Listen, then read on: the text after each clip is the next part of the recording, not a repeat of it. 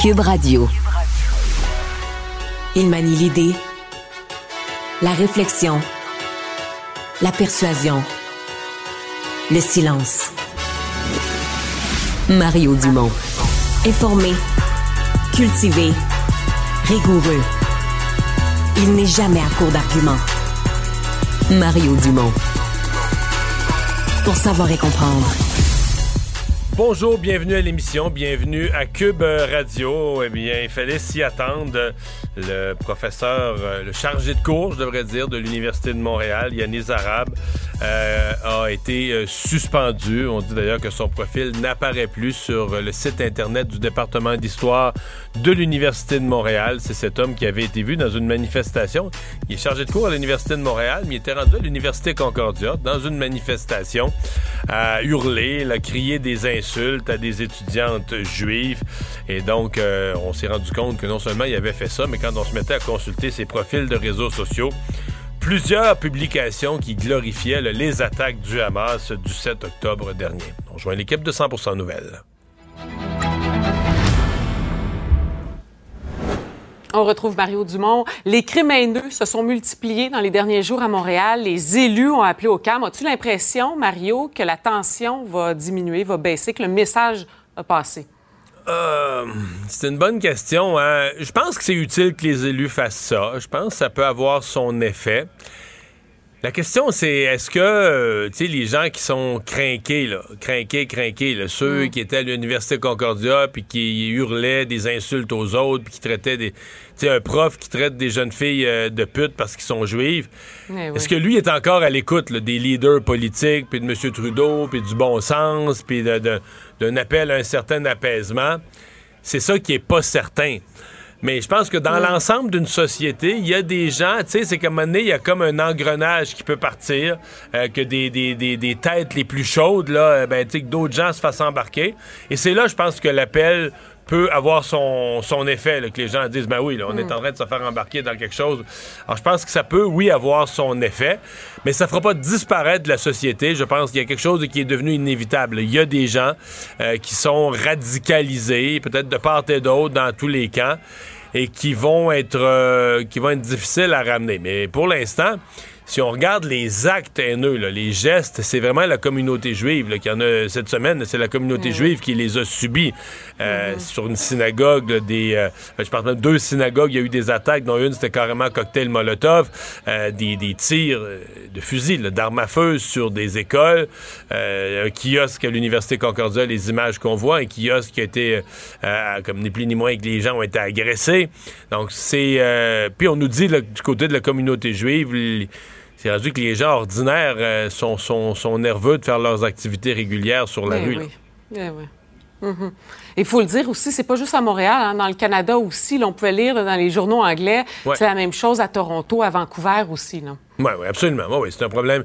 Tu sais, euh, je, me reporte, là, je, nous ramène le 48 heures passées. Euh, mercredi matin, euh, Justin Trudeau se présente à la Chambre des communes comme d'habitude, c'est jour de caucus.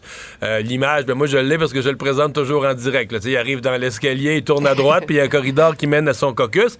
Et généralement, à, la dernière marche de l'escalier, les journalistes sont là. Donc, il répond à une question ou deux. Souvent, les journalistes vont poser la question du jour, la grosse affaire d'actualité du jour, puis il va donner quelques remarques là-dessus, puis il rentre dans son caucus. Et cette semaine, on a eu quelque chose de complètement différent. il s'est arrêté. Il y avait visiblement un message qui était prêt. Un hmm. message long.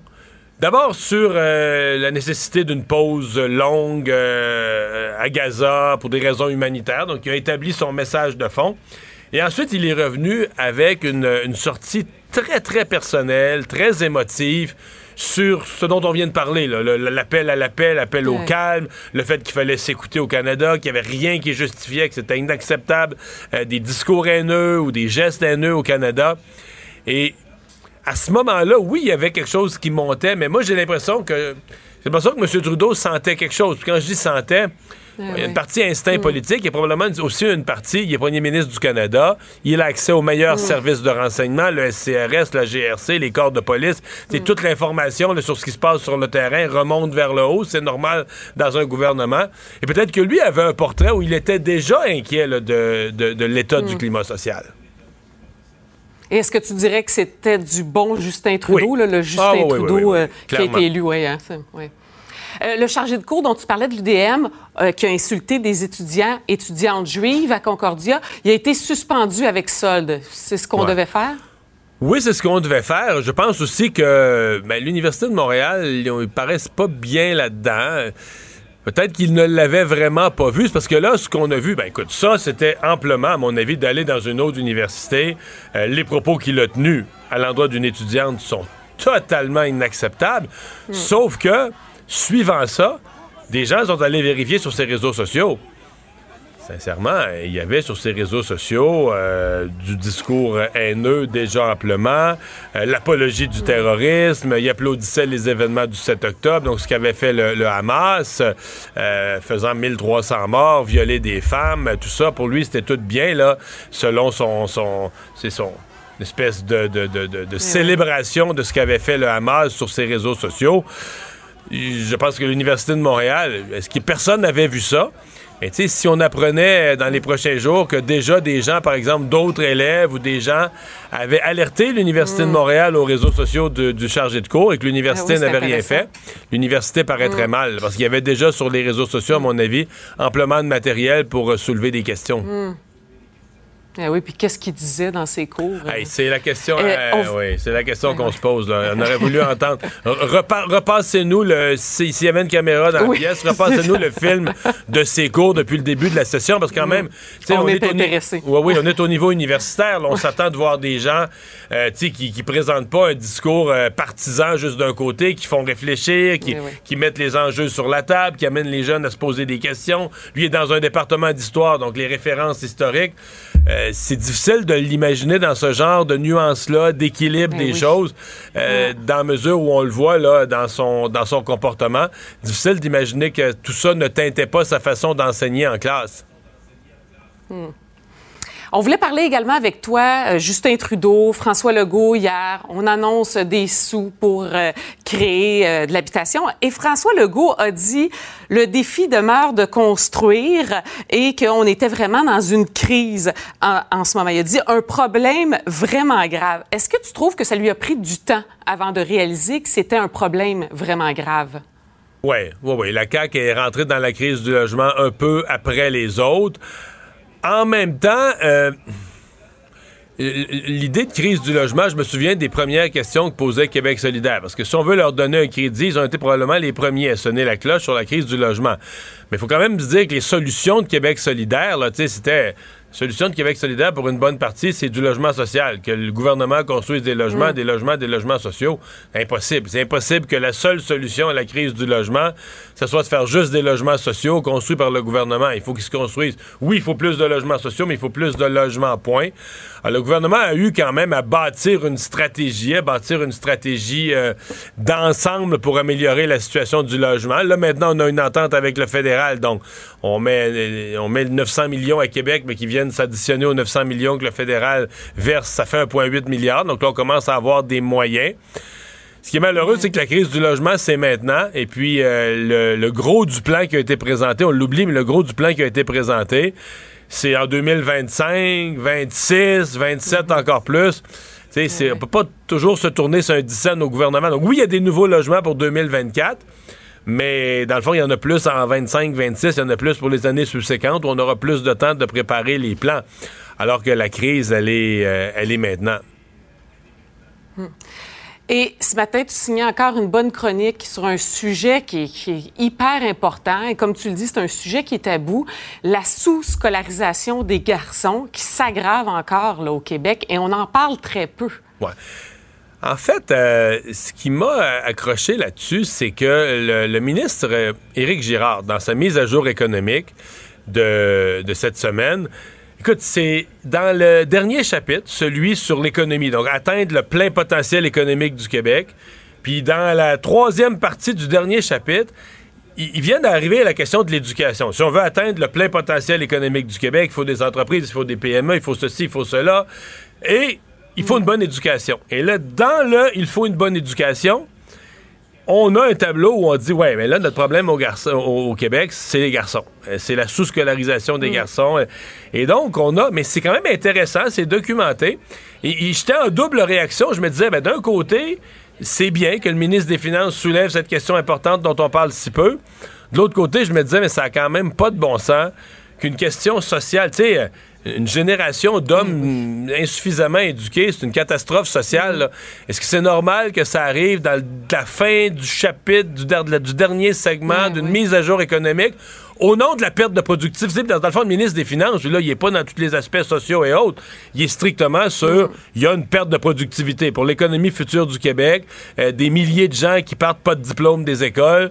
Ben, eux, là, ils, en termes de productivité, ils nous amènent pas où on voudrait être il me semble que c'était quand même limitatif. Là. Oui, il y a l'aspect économique, mais il y a un mm. aspect social, il y a un aspect euh, beaucoup, plus, beaucoup plus grave sur ce que vont être les, les, hommes dans une génération, dans deux générations. Tu sais, le jeune qui part à 20 ans, pas de diplôme aujourd'hui, là. Tu sais, dans, dans, l'économie de demain, avec l'intelligence artificielle, la technologie, mm. euh, le numérique, mm.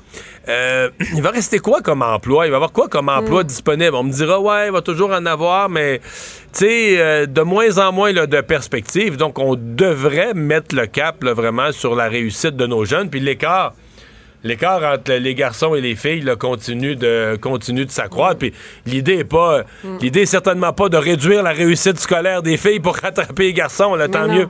On est à une époque où les filles réussissent mieux à l'école, ils vont plus longtemps, vont à l'université. Bravo, bravo, bravo. On veut pas revenir dans les années 40. mais il faut penser à nos, ben, nos garçons. À nos garçons, exactement. Hmm. Mario Dumont, bon week-end. Merci. Au revoir, merci. Mario Dumont. Plus pratique que n'importe quel moteur de recherche. Une source d'information plus fiable que les internets. Pour savoir et comprendre, Mario Dumont. Ce matin, à LCN, je recevais un constitutionnaliste pour décortiquer une question. Euh, je vous la partage. C'est venu à mes oreilles. C'est venu à mes oreilles par euh, plus qu'une source que le DPCP, directeur des poursuites criminelles et pénales, qui décide au Québec qu'on porte des accusations ou on n'en porte pas dans toutes sortes de dossiers, jonglait, trouvait compliqué toute la question du discours haineux, en tout cas dans un dossier, mais peut-être pas le seul, mais dans un dossier de type Adil Sharkawi, parce que, oui, il dit, euh, lui, qui, bon, son discours semble souhaiter la mort de tous les sionistes, puis des juifs, puis des ennemis de Gaza, puis de ne pas en oublier, de ne pas en épargner aucun. Mais, vous avez entendu peut-être la défense de Charkaoui. Dis-moi, là, j'ai pas demandé à quelqu'un de faire ça. J'ai demandé à Dieu. J'ai demandé à Dieu de les détruire tous, jusqu'au dernier. C'est pas un discours haineux, mais c'est comme une prière. Je m'adresse à Dieu. Moi, si vous demandez à moi, moi, moi, quand on me disait que c'était une défense, je pouvais pas croire. Je me disais, ben voyons donc, discours haineux, discours haineux, même si tu mets Dieu dans la phrase, ça veut dire, euh, on est dans un pays laïque. Tat, mon petit Mario. C'est pas ça. Euh, on est au Canada, et donc, euh, peut-être que ça pourrait être condamné, peut-être pas, mais il existe, et là, j'avoue que je, je découvre un autre aspect de notre Canada.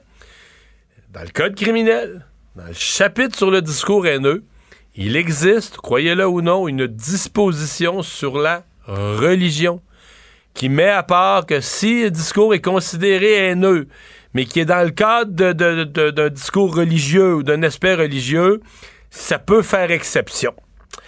Puis tout ça doit être lu dans le contexte de la Charte canadienne des droits et libertés qui protège le droit de religion. Donc, si c'est dans le cadre d'un discours religieux, ça doit être, tout ça doit être considéré dans ta liberté religieuse.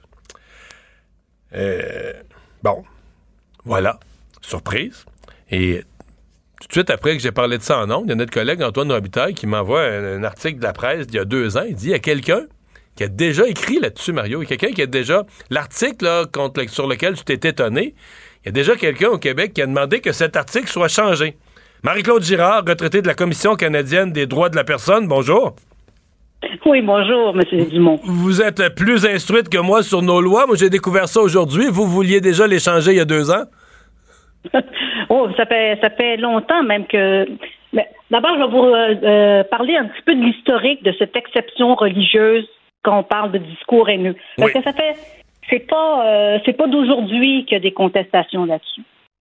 D'abord, c'est quand même relativement récent, c'est le gouvernement libéral de Paul Martin qui, en 2004, a introduit cette exception-là dans le code criminel. OK, donc autrefois, le code, le code criminel sur la question du discours haineux n'avait pas ce petit paragraphe sur la religion. C'est ça.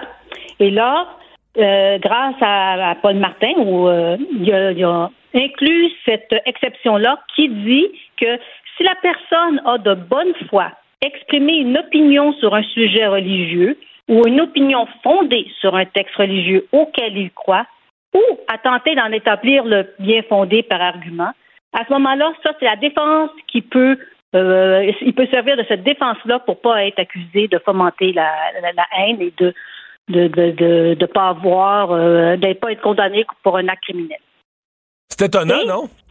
parce que et de pas être commandé parce que quiconque fait euh, fomente volontairement la, la haine dans le code criminel contre un groupe identifiable est coupable soit d'un acte criminel et passible d'un emprisonnement maximal de deux ans, ou soit d'une infraction punissable par déclaration de culpabilité. C'est très technique.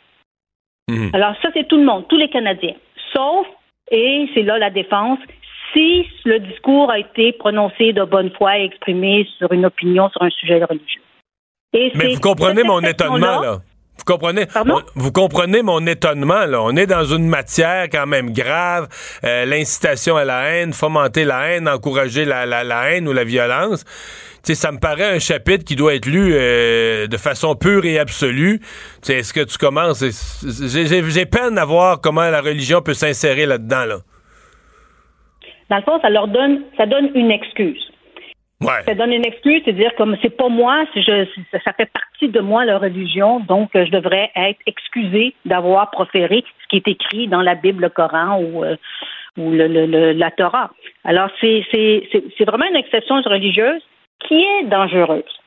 En quelques années plus tard, en 2017-2018, il y a une pétition qui a été euh, déposée par demandant l'abrogation de cet article-là, parce que ça n'a pas d'allure parce que, comme vous savez, plusieurs des religions ont des articles qui condamnent euh, l'homophobie, les, certains groupes, les, euh, les personnes athées et tout. Il y a plusieurs. Euh, alors, il y a une pétition qui a été signée par 1500 personnes pour abroger cette loi-là. Cette pétition-là a été initiée par David Rand, des libres penseurs athées. Le gouvernement a répondu en disant non, non, il y avait, il y avait tort et euh, c'est encore le gouvernement libéral. C'était à ce moment-là, c'est Jody Wilson-Raybock, qui était ministre de la Justice à l'époque, qui a refusé de considérer euh, cette, euh, cette pétition. L'impact que ça a, parce que c'est jamais allé vraiment beaucoup en cours. Je sais que euh, le Centre consultatif des, relations juives et israéliennes, le CIJA, a déjà essayé, a déjà porté plainte, entre autres en 2017, contre deux imams montréalais après avoir découvert une, euh, des vidéos dans lesquelles il, encourageait la destruction d'Israël, par exemple. Mais la couronne a décidé de pas aller de l'avant avec euh, ces accusations-là. Est-ce que c'est à cause de cet article-là? Probablement. La même chose, ils ont essayé de porter plainte contre un imam euh, euh, à Vancouver qui, lui, avait, il, y a plein, il est encore très actif, on le voit partout sur les médias sociaux, qui condamne l'homosexualité, les juifs, les athées, puis euh, belle lurette, et ça continue comme ça. Et encore une fois, à chaque fois que le Conseil consultatif des relations juives et israéliennes essaie de déposer une plainte, la police de Vancouver, ben, c'est-à-dire l'équivalent du euh, des PCP en Colombie-Britannique, n'a pas porté plainte, n'a pas poursuivi cette euh, condamnation-là. C'est pour ça que ça va être super intéressant, si je comprends bien, avec les propos de, de, de, l'imam euh, qui a été condamné par le Premier ministre Legault, mais aussi du, bout des lèvres par Justin Trudeau et et par plusieurs autres, de suivre comment ça va se passer. Parce que comme on n'a pas de définition de propos haineux, comme cet article-là n'a jamais été, euh, fait partie de jurisprudence, on ne sait pas comment c'est interprété. Est-ce que quand Adi Chakaoui dit, ben non, c'était une prière que je faisais, c'est pas moi? Parce que ça défend. Il dit, moi, je m'adresse pas, je demande pas à d'autres êtres humains, j'encourage pas d'autres êtres humains à la violence, je m'adresse à Allah. Puis je demande à Allah d'éliminer un peuple, puis jusqu'au dernier, là, d'en épargner aucun. Alors, est-ce que ça va être compris? C'est comme. Moi, si je le lis, je trouve que c'est haineux, mais là, c'est ben comment la justice va l'interpréter, ça, c'est autre chose. C'est hmm. pour ça que ça va être intéressant. D'abord, euh, pour moi, cet article-là met en cause la, neutralité religieuse de l'État. Ça veut dire que si on est croyant puis qu'on se réfère à, un texte religieux, on a le droit de faire de la propagande haineuse si on le justifie avec notre livre religieux, mais pas les autres Canadiens. Nous, tous les autres Canadiens, s'ils font de la propagande haineuse, ils sont condamnés soit, euh, soit accusé d'un acte criminel et passible d'un emprisonnement, ou, comme je l'ai dit tantôt, d'une infraction euh, punissable par déclaration de culpabilité. Alors, il y a vraiment un double traitement qui met, à mon avis, en question la neutralité religieuse de l'État canadien. Mais c'est, comment dire, euh, cette histoire-là, je pense qu'il étonne aujourd'hui beaucoup de citoyens, parce qu'on parle pas de tous les jours, puis je pense pas que les gens passent leur journée à regarder le code criminel pour voir s'il n'y aurait pas un sous-article, un alinéa 3 qui fait sursauter, là. Mais les gens découvrent ça. Mais ça raconte quand même quelque chose à propos du Canada, d'un certain, euh, certain radicalisme à introduire les droits religieux partout, partout, partout, mais de toutes sortes de manières. C'est profond, là, comme, comme en fait, c'est une idéologie, là, mais c'est vraiment profond, hein c'est tout un paradoxe parce que dans ce fond, euh, on, est pour tout le monde est pour la liberté d'expression, mais d'un côté, on protège tout le discours religieux, puis de l'autre côté, avec toutes les attaques d'islamophobie, avec les, euh, la, nomination d'une commissaire contre l'islamophobie, on essaie de limiter la critique. On semble essayer de limiter la critique des religions ou la remise en question de certaines pratiques religieuses.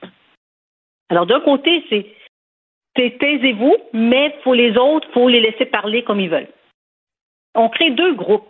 Dans le discours haineux, c'est troublant. Mais c'est, ça va être intéressant pour moi. Je veux dire, à la base, je trouve ça euh, troublant, mais je ne suis pas euh, la Cour et euh, je ne suis pas juge. Parce qu'en fait, ça va être intéressant de voir comment la Cour va interpréter ce qui se passe actuellement, ce qui est considéré par plusieurs politiciens comme un discours haineux de la part de l'imam Chakawi et son application avec le code criminel. Mais si je suis un peu votre, votre raisonnement dans le cas précédent, euh, si vous, vous dites ce qui est arrivé avec Charkaoui, ça devrait ça devrait permettre de tester cet article-là. Voilà une occasion pour le DPCP euh, de, d'aller de, l'avant puis de voir, à la limite, de mesurer si c'est un article dont l'effet est, si fort que ça à protéger les religions, ben on va le découvrir. Mais ça serait une occasion unique de tester l'article en question. Oui, unique parce qu'il est public. Parce qu'il a eu l'occasion de le faire précédemment et il n'est pas allé de l'avant. On ne sait pas pourquoi. Là, maintenant que c'est rendu dans le débat public, euh, il peut décider de ne pas aller de l'avant, mais là, il va avoir encore le propre de tout le monde. Alors, pour moi, c'est vraiment l'occasion de dire, OK, on va essayer. Jusque euh, comment les tribunaux vont interpréter les, euh, ce genre de propos-là qui appellent à la haine. C'est quand même clair. Mmh. Mmh. Ben, pour, le commun des mortels, c'est clair. Pour les tribunaux, avec nos lois, ça, je sais pas. Oui, ça, c'est une autre affaire. Ça nous dit quand même que tout ce que, comment dire, tout le discours au Québec sur la laïcité, là, euh, on, est loin, on est loin de ça au Canada. Il y a vraiment, euh, il y a vraiment un fossé entre la volonté du, Québec de dire ben il faut séparer les institutions publiques, les lois, etc. Il faut les séparer du vécu religieux qui est une affaire personnelle. le Canada est sur une autre planète de ce point de vue-là et pas du tout, du tout, du tout dans la laïcité là. Vous avez totalement raison. Ils continuent de faire la, prière à la, Chambre des communes, malgré la ils ont le droit de le faire, mais malgré la décision de, la Cour suprême. Ils ont le droit de le faire, parce que le Parlement n'est pas tenu de respecter les décisions de la Cour suprême. Ils ont tenu, ils maintiennent la prière à la, Chambre des communes. Ils euh, refusent de remettre en question euh, tous les, euh, les les passe-droits donnés aux organismes de bienséance, qui sont là uniquement pour euh, euh, des objectifs religieux.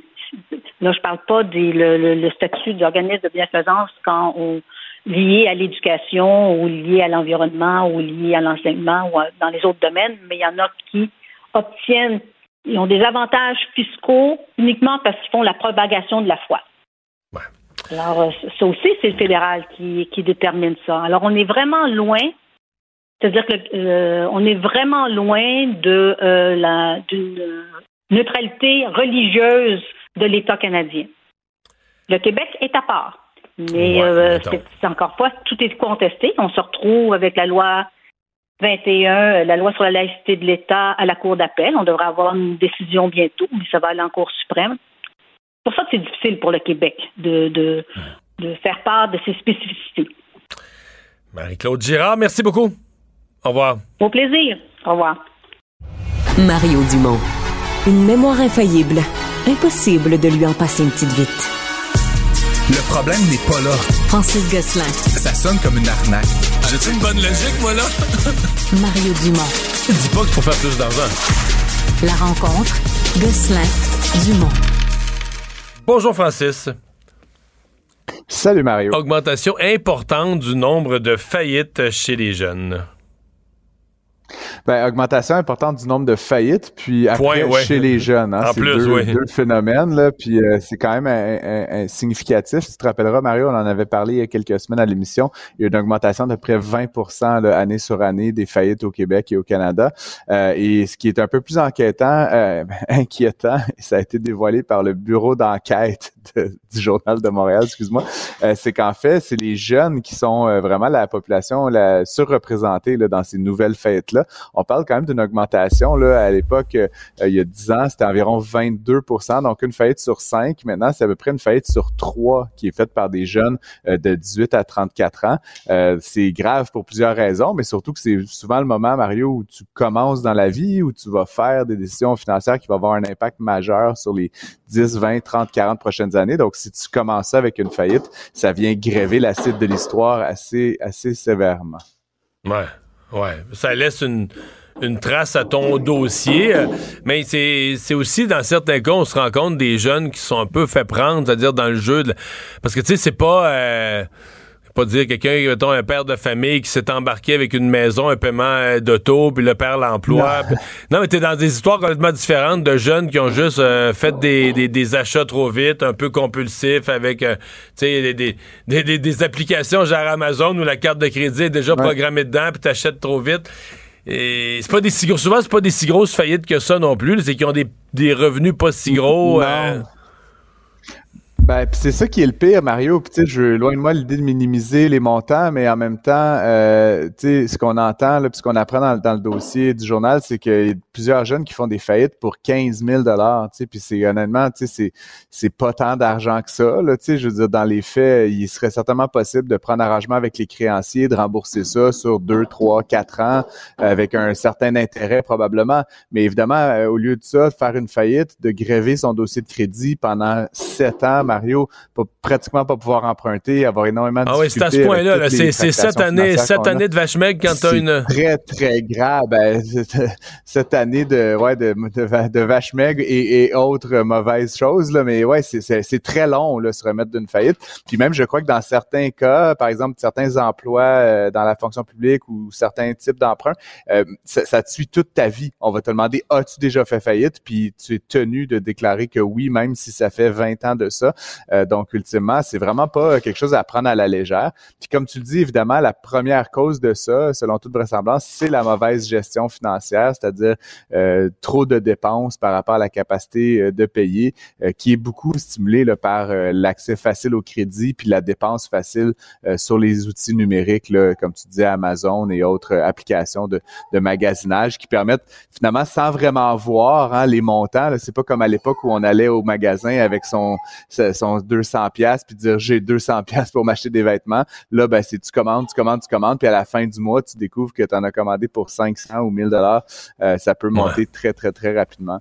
Euh, et donc c'est une mauvaise nouvelle évidemment qui milite en faveur d'une meilleure éducation financière. C'est un peu mon, mon, mon, dada Mario comme tu le sais, mais il y a vraiment quelque chose à faire là. Ouais. Euh, Nordvolt qui pourrait accepter de, de, passer à travers l'étape du BAP. Ouais, ben j'ai comme l'impression que ça s'est fait vite là. Euh, il y a quelques jours à peine, on disait qu'ils étaient dispensés. Tu te rappelleras, Mario Québec avait adopté en début d'année 2023 euh, un ajustement à la loi là, qui dispensait tout juste là en termes de, d'impact puis de pied carré là, Nordvolt de devoir passer par cet exercice-là.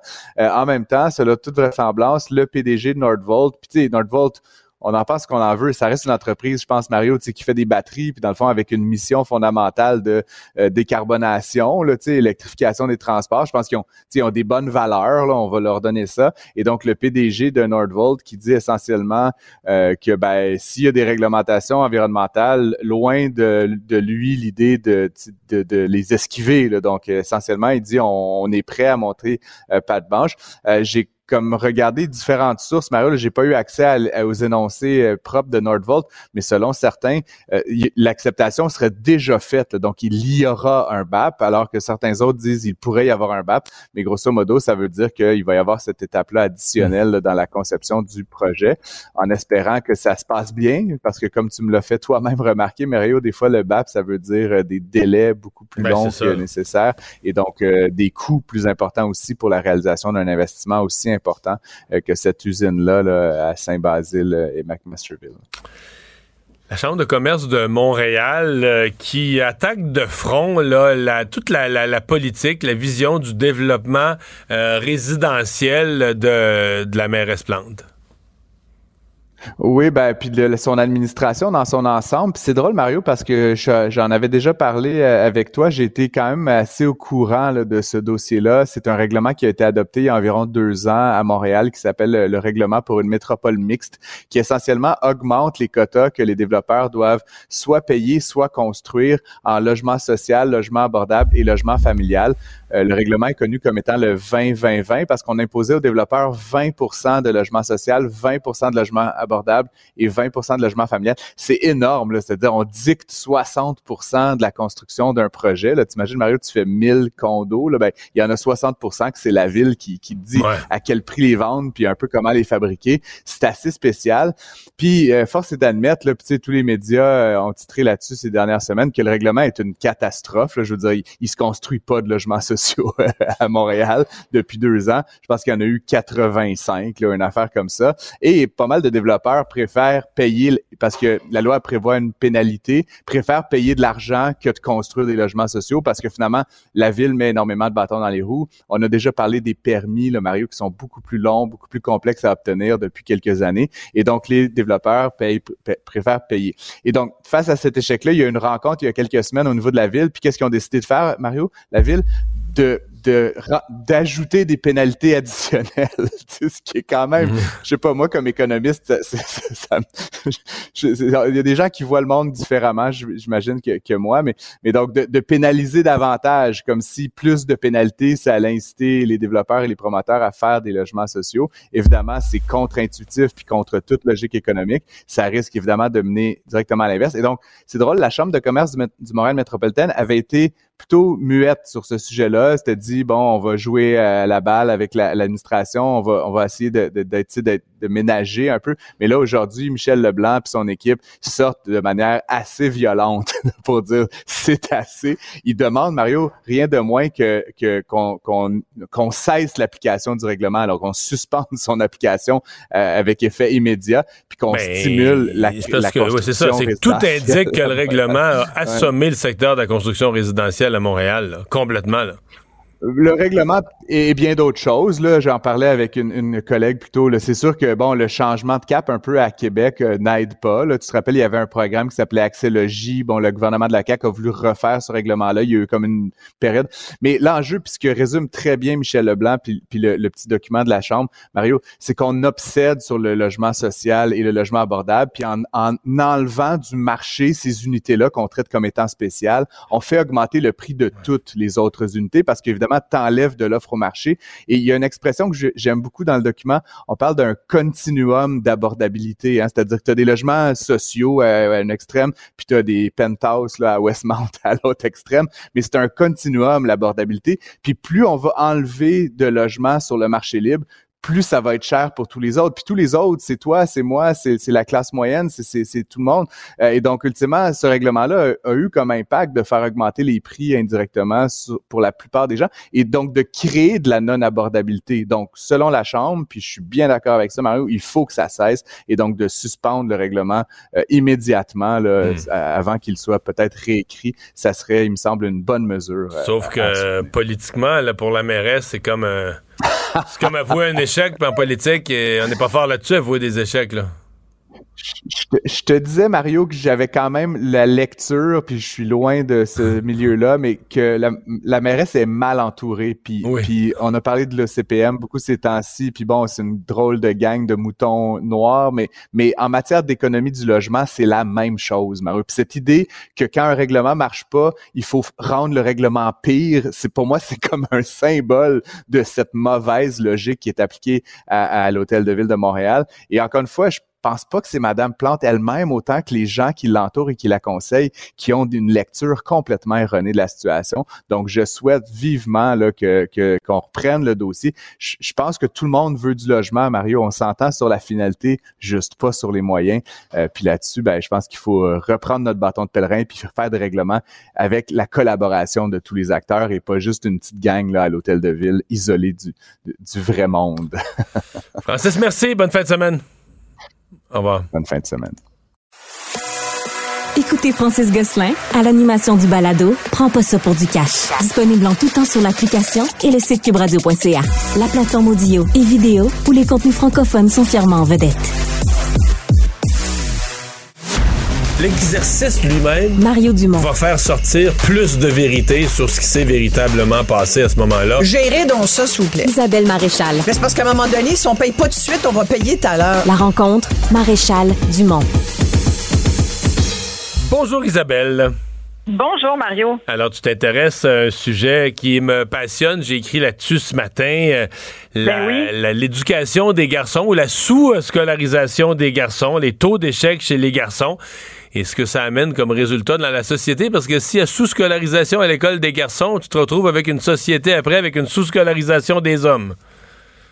Ben, en fait, oui, tu as tout à fait raison. Puis j'ai beaucoup aimé ton papier. Puis en même temps, euh, c'est dans l'air du temps. Même le, ministre des Finances, Éric Girard, s'en inquiète. En fait, ce qui est fascinant, c'est de voir à quel point le décrochage scolaire des garçons, on en parle depuis vraiment longtemps. Mario, écoute, j'essaie de repasser la littérature là-dessus, puis ça fait vraiment longtemps que ce sujet-là est abordé. Mais c'est comme si on n'arrivait pas à colmater cette hmm. espèce de brèche, tu sais, dans, dans nos dans nos systèmes scolaires québécois. Et, et c'est un fait aujourd'hui, c'est drôle parce que j'en parlais avec justement le spécialiste de la question, un des spécialistes de la question au Québec, Égide Royer, cette semaine. Je, je l'ai appelé justement là-dessus parce que je prépare un, un, documentaire, entre autres, qui, qui parle de euh, d'échec du système scolaire québécois, qui essaye un peu de, de faire la lumière sur ce qu'on vit ici par rapport à d'autres. Et euh, on parlait de l'école à trois vitesses. Il me disait, il y a à peine un gars sur deux qui, qui arrive à passer à travers le système scolaire québécois. Les chiffres sont assez incroyables. Sur les, il me disait qu'il y a 75 000 euh, jeunes qui quittent l'école à la fin du secondaire quittent l'école pour toutes sortes de raisons. Il y en a qui continuent vers les écoles supérieures, il y en a qui vont au cégep, mais il y en a aussi, sur ces 75 000, 10 000 qui sortent du secondaire sans diplôme. Et ce sont en majorité des garçons. Et, cette, espèce d'enjeu de sous-scolarité des garçons, parce que le problème, c'est que si tu finis ton, tu sors du secondaire en 3, 4, 5 sans diplôme, tu n'as pas de secondaire 5. C'est ça la sous-scolarisation. Quand on parle de sous-scolarisation, c'est que tu n'as même t'as même aucun papier à montrer. Donc, ça fait en sorte que, et c'est pour ça que le ministre des Finances s'en inquiète, c'est que ça a un impact sur, oui, l'économie, puis c'est drôle que quand il s'agisse de, véritablement parler du sujet, peut-être c'est, la, l'espèce de lorgnette économique qui va peut-être sauver le, débat, c'est que si on, se rend compte qu'il y a une vraie perte économique avec le décrochage scolaire des garçons, puis qu'au moins que ça amène à des décisions, mais au moins on pourra sauver des gars qui aujourd'hui comprennent pas que c'est important de continuer d'aller à l'école. Mais tu sais, en même temps, ce que ce que je vois souvent dans ce débat-là, c'est qu'on on compare toujours les gars. On dit ah ben oui, les gars sont sous-scolarisés parce que les filles prennent de plus en plus de place. c'est vrai que quand tu regardes... Des filles, on, veut pas que les filles arrêtent de, on veut pas que les filles arrêtent de réussir puis viennent rejoindre les gars dans le fond du pari là. On veut, on, veut, on veut atteindre ça, on veut atteindre une certaine parité en remontant les garçons en termes de réussite là. Mais tu as tout à fait raison. Puis, mais il faut quand même voir que, en tout cas, dans la littérature, on oppose souvent les deux. On dit souvent la Puis j'ai lu plein de trucs encore cet après-midi, entre autres. Euh, le ministre Girard parlait d'un livre passionnant qui est sorti le, au printemps dernier qui, euh, qui s'intitule La sous-scolarisation des hommes et le choix des professions des femmes. Donc encore là, on explique que l'un est quand même un peu lié à l'autre. Ça a été coécrit par euh, l'économiste Claude Montmarquette, qui est qui est un fabuleux prof d'économie que j'ai eu l'occasion de connaître, qui est mort euh, en, 2021, mais qui était un fabuleux euh, économiste à l'Université de Montréal. Il y a aussi un pédopsychologue, Richard Tremblay, qui s'est intéressé à la chose. L'économiste Catherine Eyck, qui est une spécialiste des questions d'éducation de santé des enfants, qui, avec l'ex-recteur de l'Université de Montréal, Robert Lacroix, qui est aussi économiste, ont fouillé ce phénomène de super performance scolaire des filles aujourd'hui et euh, de sous-scolarisation des garçons. Mais il faut se remettre en tête que c'est quand même relativement nouveau. La, surperformance des filles à l'université, puis c'est vrai qu'aujourd'hui, c'est plus de 60% des diplômes qui sont décernés aux femmes. Et, mais, mais ce que moi je trouve intéressant, c'est de voir que quand tu arrives sur le marché du travail, les garçons qui pourtant, on vient de le dire, puis c'est documenté, ne finissent pas bien au secondaire, il y a quand même sur le marché du travail encore un avantage garçon par rapport, malgré tout, au fait qu'il décroche. Tu comprends ce que je veux dire? Et après, c'est de se demander pour combien de temps. Oui, c'est ça. Parce que c'est ça, et c'est peut-être ça qui est inquiétant, c'est que jusqu'à maintenant, l'écart de sous-scolarisation des garçons, on le sent pas tellement sur le marché du travail, où il y a malheureusement, surtout dans certains domaines, on pense au génie, euh, certains types de génie, là, génie électrique, génie mécanique, dans des domaines scientifiques, on, on fait beaucoup pour attirer les filles parce qu'il y a des domaines où les filles vont pas encore. Ouais, mais euh, ça, c'est pas bizarre. C'est pas bizarre, mettons, ouais, c'est ça. Il y a, mettons, euh, huit grands champs universitaires, puis les filles sont majoritaires dans sept sur huit. Puis dans le huitième, on fait en place, on met en place des programmes où euh, aller les filles, il faut que les filles s'en aillent dans des domaines-là. Faut, on est prêt quasiment à subventionner les filles pour aller étudier en génie. Mais dans sept autres départements où les gars sont 25% 30% 35% on s'inquiète pas. c'est comme si c'est normal. Exactement. Ouais. Mais c'est, et c'est pour ça qu'il faut faire attention à ça parce que c'est un vrai danger qui nous guette, c'est de prendre des décisions qui, qui serait euh, qui serait néfaste pour un groupe versus l'autre groupe. Donc, faut, moi, je pense qu'il y a un vrai enjeu de décrochage scolaire des gars. Et, la question, c'est pourquoi les gars décrochent? Fait que j'ai essayé hmm. de regarder un peu pourquoi. Puis justement, dans ce livre-là euh, dont je te parle, et puis d'autres aussi, Gilles de Royer s'intéresse à cette question-là depuis euh, plus de 20 ans il y, a, toutes sortes de choses qui sont dites. Euh, je, par exemple, euh, que les que ça se prépare. on dit souvent tout se joue avant cinq ans. Ben, il semble que même par rapport au décrochage des garçons, tout se jouerait dans le cas des garçons avant même la naissance. Les fœtus masculins sont plus affectés par toutes sortes de perturbations de l'environnement dans le, le sein de la mère, c'est quand la mère porte son enfant. J'avoue que je suis resté un peu pantois de cette explication-là, que la, gros, hein. la grossesse des garçons, la grossesse d'une fille dans le ventre ne vit pas pareil. Je suis vraiment pas... pourquoi j'ai de la misère avec ce genre d'explication-là, je vais te le dire. C'est que je trouve que ça met beaucoup de pression sur les mères. Ben là, Je trouve qu'on a déjà assez. Si en plus on va pointer du doigt puis dire aux mères, ben là, tu fume pas, bois pas, euh, fais de l'exercice, euh, mange pas de junk, euh, prends tes vitamines, parce qu'on sait jamais c'est un petit gars qui pourrait être responsable du fait qu'il décroche plus tard. Mm. Moi, j'ai envie de dire, hey, lâchez les mères un peu, là. C'est parce que il, doit y avoir d'autres facteurs. Tu comprends? Je, je, serais je serais très, très, très prudente à conclure que c'est à cause des mères que, que les garçons décrochent. On voit aussi toutes sortes d'autres choses. Après, est-ce qu'on l'a souvent dit aussi, est-ce que l'école est faite pour les garçons? on dit souvent, ah, les filles, elles peuvent rester tranquilles sur une chaise puis écouter des consignes, alors qu'un petit gars, il faut que ça court partout puis que ça bouge. Bah, moi, j'étais une petite fille pas si tranquille que ça à l'école, je vais te dire, j'avais besoin de bouger aussi.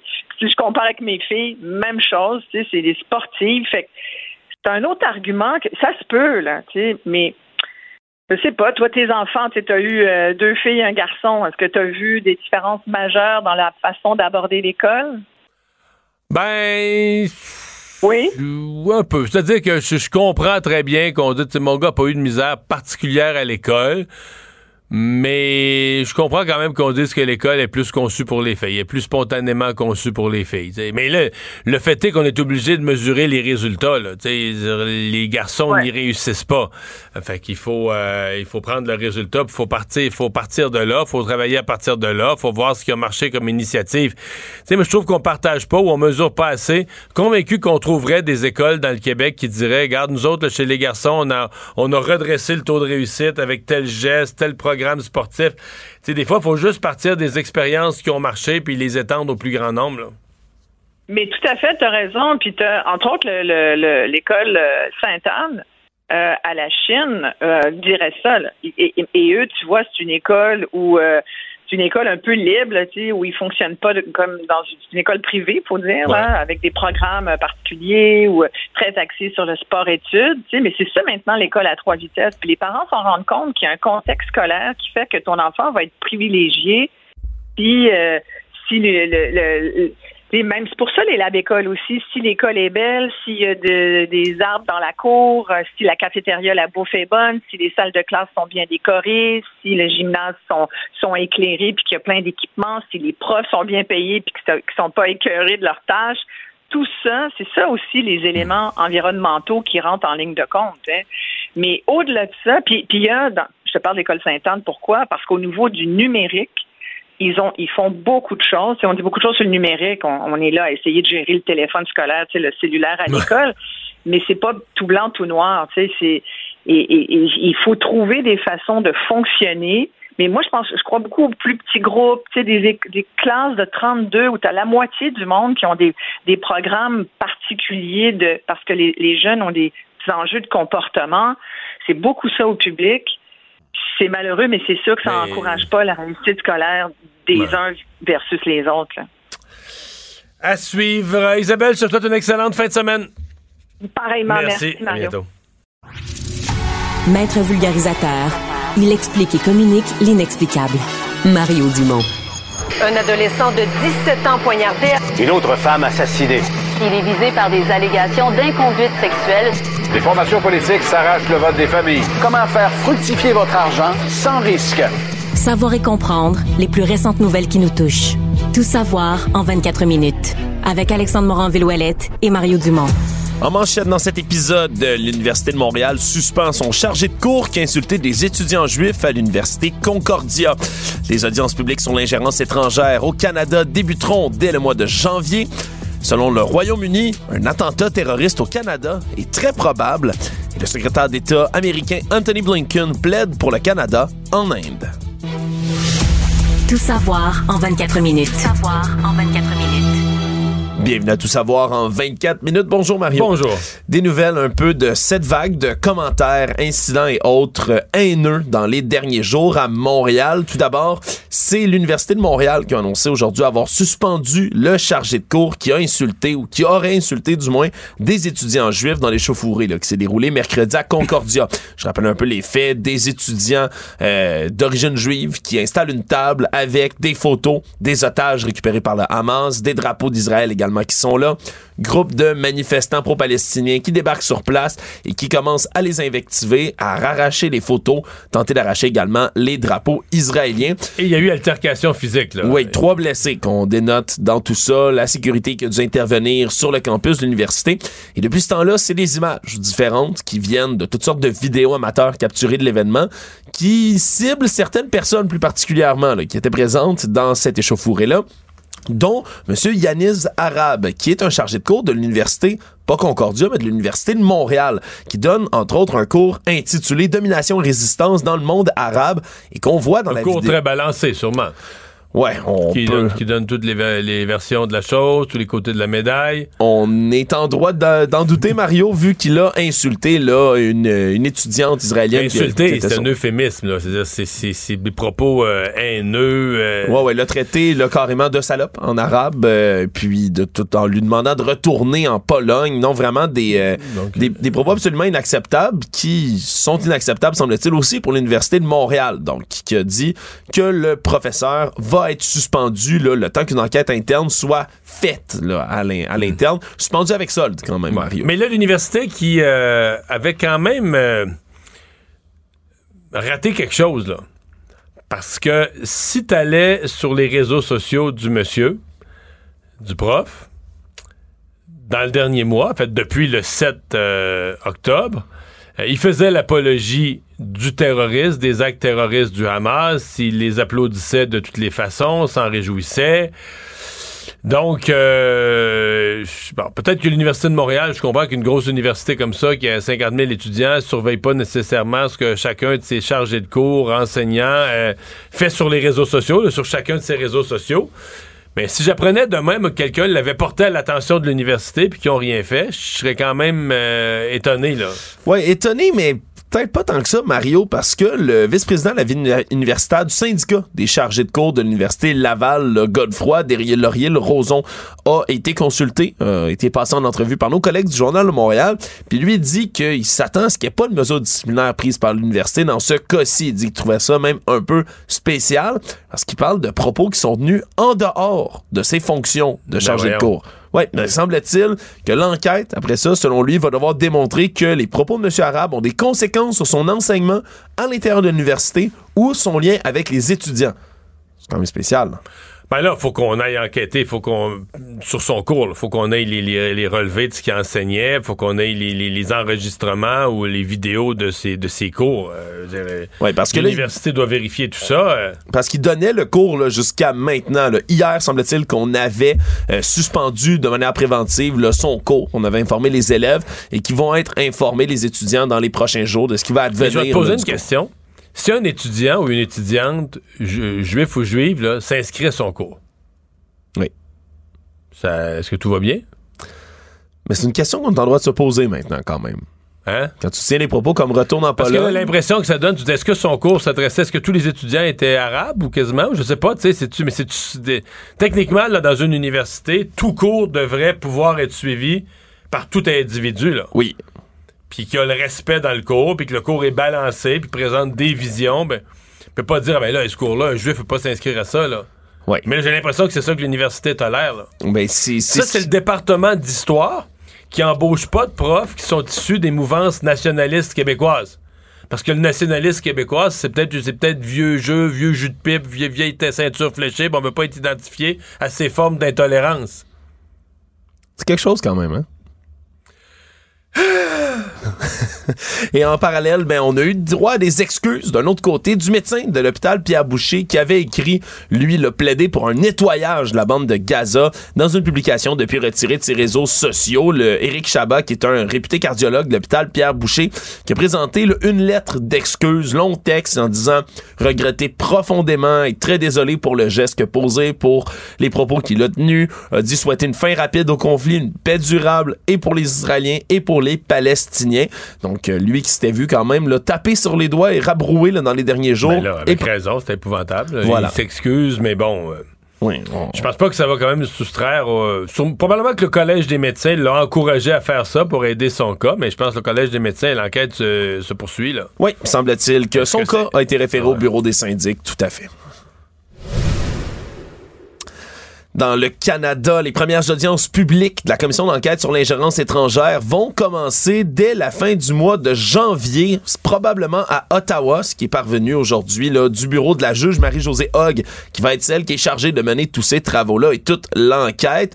Parle de délais qui vont être serrés mais équitables, Mario. c'est Oui, parce qu'elle a doit déjà. Elle dit qu'elle commence les audiences fin janvier. Si je me trompe pas, on lui a exigé un rapport préliminaire dès la fin février, quelque chose comme ça. Bon, Exactement. c'est pas un rapport final, c'est un petit rapport rapport d'étape, mais quand même. Oui, exactement. C'est on. Faut, faut peut-être quelque chose à mettre dedans. Oui, c'est ça. Fait, donc, on va commencer là, son premier rapport rendu fin février. Et après ça, il va y avoir une deuxième phase d'audience qui vont commencer. Alors, septembre 2024, le rapport final entier lui doit être rendu dès la fin de l'année 2024. Donc oui, des délais qui sont quand même serrés, surtout qu'ils vont avoir beaucoup de preuves à accumuler. C'est vraiment ce qui va être au cœur de cette histoire-là, Mario, c'est qu'elle va avoir le mandat, la, juge Hogg, de les partager. Qu'est-ce qui peut être rendu public? Qu'est-ce qui doit demeurer confidentiel? Puis on se comprend que ça va être un dossier où on va parler de sécurité nationale.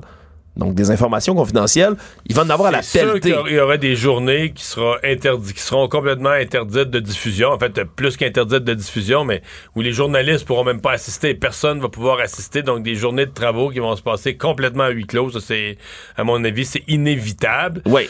Parce qu'ils veulent quand même garder, là, c'est dans leur mandat d'être transparents. Ils veulent que le plus d'informations possible se rendent aux oreilles et aux yeux du public, là, dans cette, dans cette enquête-là. Mais, je me demande quand même, euh, tu sais, parce que là, dans le fond, ça va être l'année 2024. Si on se résume, ils font, ils commencent leurs travaux, mais la partie, là, ils travaillent entre eux. La partie non publique, ils vont en faire un petit peu fin 2023.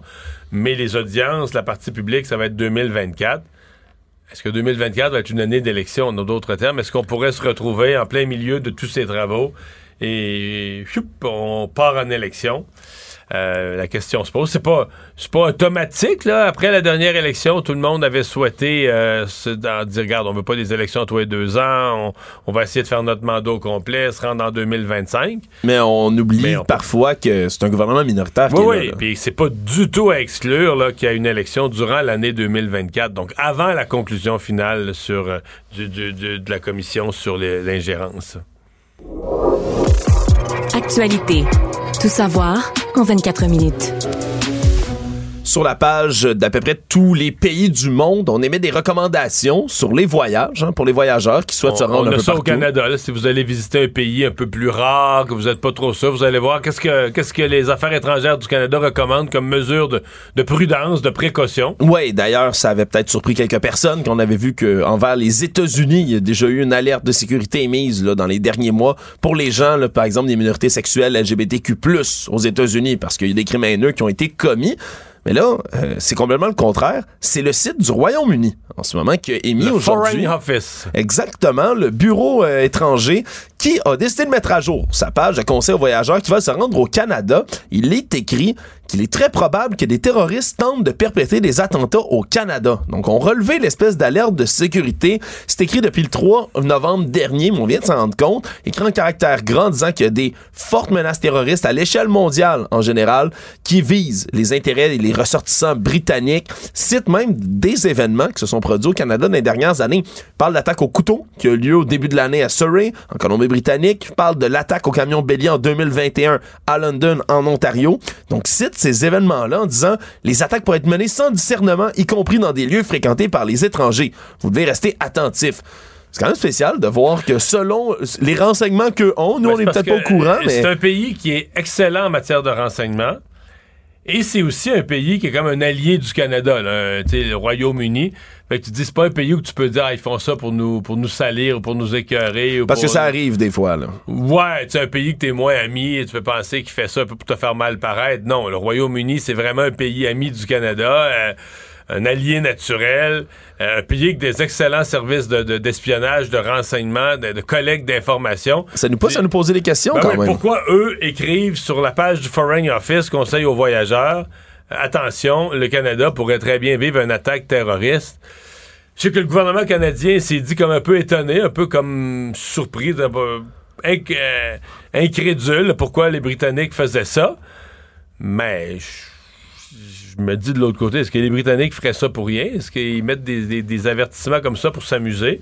ou est-ce qu'eux ont des informations ou des raisons de croire? En tout cas, moi, ça me préoccupe. Oui, parce que du côté d'Ottawa, on n'a pas changé du tout le niveau d'alerte terroriste qui demeure moyen depuis dix ans maintenant au Canada. Ça n'a pas changé du tout. Le niveau moyen, ça veut dire qu'un acte terroriste violent pourrait se produire c'est pas très clair, effectivement, dans, quelle, dans quelle direction on s'en va, mais bon, on restera vigilant et attentif.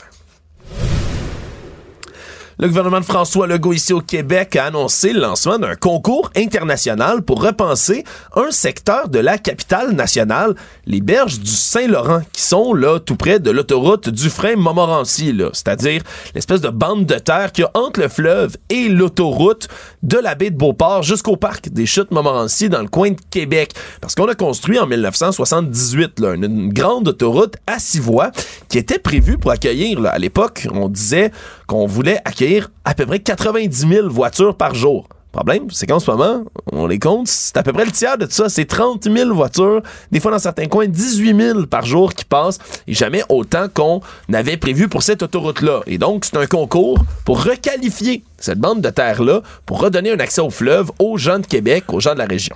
Mais c'est tout un questionnement. Là. Euh, on a construit, puis je sais que souvent, ça remonte, je veux dire, dans les années 1700, 1800, au début de la colonisation, on faisait une route, ben, tu sais, le plus simple, c'est de la passer le long d'un cours d'eau, parce que, tu sais, le cours d'eau, il y a déjà... Tu sais, les cours d'eau étaient déjà un moyen de transport à l'époque. Puis, euh, ben, tu t'améliores la route, puis t'améliores la route, puis t'améliores la route, puis la monnaie est rendue euh, dans une époque moderne, mais dans le fond, la route est toujours sur le même tracé. Là. Elle est devenue quasiment une, une super route ou un boulevard, mais toujours sur le même tracé. Et t'es toujours sur le bord d'un cours d'eau, sauf que de nos jours, on est plus conscient de la valeur de ça, l'accès à l'eau, le bord de l'eau, euh, c'est recherché. Est-ce que c'est optimal ou est-ce que c'est idéal? Remarque, c'est pareil à plein d'endroits aux États-Unis, en France, beaucoup d'endroits où tu des routes qui passent sur le bord de l'eau. Et donc, tu prives, tu sais, ton bord de l'eau, là, t'arrives, ben, c'est des chars qui roulent. Euh, c'est pas euh, c'est pas optimal. Beaucoup moins pittoresque aussi, puis c'est d'ailleurs pour ça que le président du jury, là, donc il va entendre les propositions, c'est le paysagiste euh, Bertrand Vignal d'une firme française qui lui fait ça exactement là sur le bord du Rhône à Lyon. Il est en train de réviser donc une autoroute qui doit être réduite maintenant dans ce dans cet endroit-là. J'ai roulé dessus plusieurs fois cet été. Voilà. J'ai passé trois jours dans la région de Lyon. Effectivement, le bord de l'eau est tout en route, des deux bords. Exactement. Puis on essaie de recontextualiser tout ça donc, c'est un jury d'experts qui va se pencher là-dessus, qui va sélectionner trois lauréats dès le mois d'avril prochain. Et après ça, on vise à faire une consultation du hmm. public, de la population dans le coin, pour savoir quoi faire. D'ailleurs, ça en fait rire quelques, quelques personnes dans ce jury d'experts. Quelqu'un qui est très connu, mais en dehors aussi de ce monde-là, du monde de l'écologie, c'est le bassiste des Cowboys fringants, Jérôme Duprat, qui fait partie, entre autres. Mais qui est un environnementaliste. C'est un environnementaliste, un écologiste. Donc, il a, euh, il a effectivement formation. En fait, c'est pas un écologiste juste militant, c'est un, un scientifique. En fait, je trouve que c'est un des meilleurs pour vulgariser tout ce qui tourne autour euh, du, euh, du climat. Je, je, ne peux pas parler de cette conférence de presse ce matin. Bon, on a annoncé un autre bout de la promenade Samuel de Champlain, magnifique, mais c'est une conférence de presse qui allait très bien. Il y avait le maire. Oui. Il y, avait, le ministre responsable de la région de Québec. Puis là, tu sais, c'est un peu un couteau de tiré entre le gouvernement Legault et le maire. Et Alexandre, tout allait bien. Jusqu'à ce qu'on se mette à poser des questions à M. Marchand. pas on, jusqu'à ce que des vilains journalistes. Les méchants. posent des questions sur le tramway. Oui. Ça a gâché l'atmosphère. Ça a gâché la sauce, effectivement, là, dans, durant la conférence de presse, là, le maire de Québec qui, qui a pas vraiment le sourire dans le visage, qui a parlé, oui, d'une bonne annonce, mais qui a dit toutes les questions qui sont liées à ce, ce projet-là vont être redirigées vers le ministre. Vous aurez beau m'en poser 50 dans les prochains mois, puis j'y répondrai pas. Mais il y a un moment où le ministre répond un peu sur le tramway, il répond quelque chose sur le tramway. Là, les journalistes se retournent vers le maire. Il dit Je laisse, réponse le ministre. Là. Puis là, t'entends Jonathan Julien qui dit Mais c'est ce que je fais. C'était assez tendu. Oui. C'était. Tu sais, je, je pense pas que je limite bien, là, mais c'était rough. Oui. La tension était palpable. Oui, ça va être ça va être spécial aussi parce qu'après ça, il y a d'autres questions bien évidemment qui ont été posées autour de tout ça, notamment à savoir est-ce que c'est un autre projet dans le coin de la capitale nationale que la coalition Avenir Québec ne mènera pas à terme, quelque chose d'autre qui a Ouais, mais là il y a du nouveau, c'est que là on a remis le projet à la caisse de dépôt.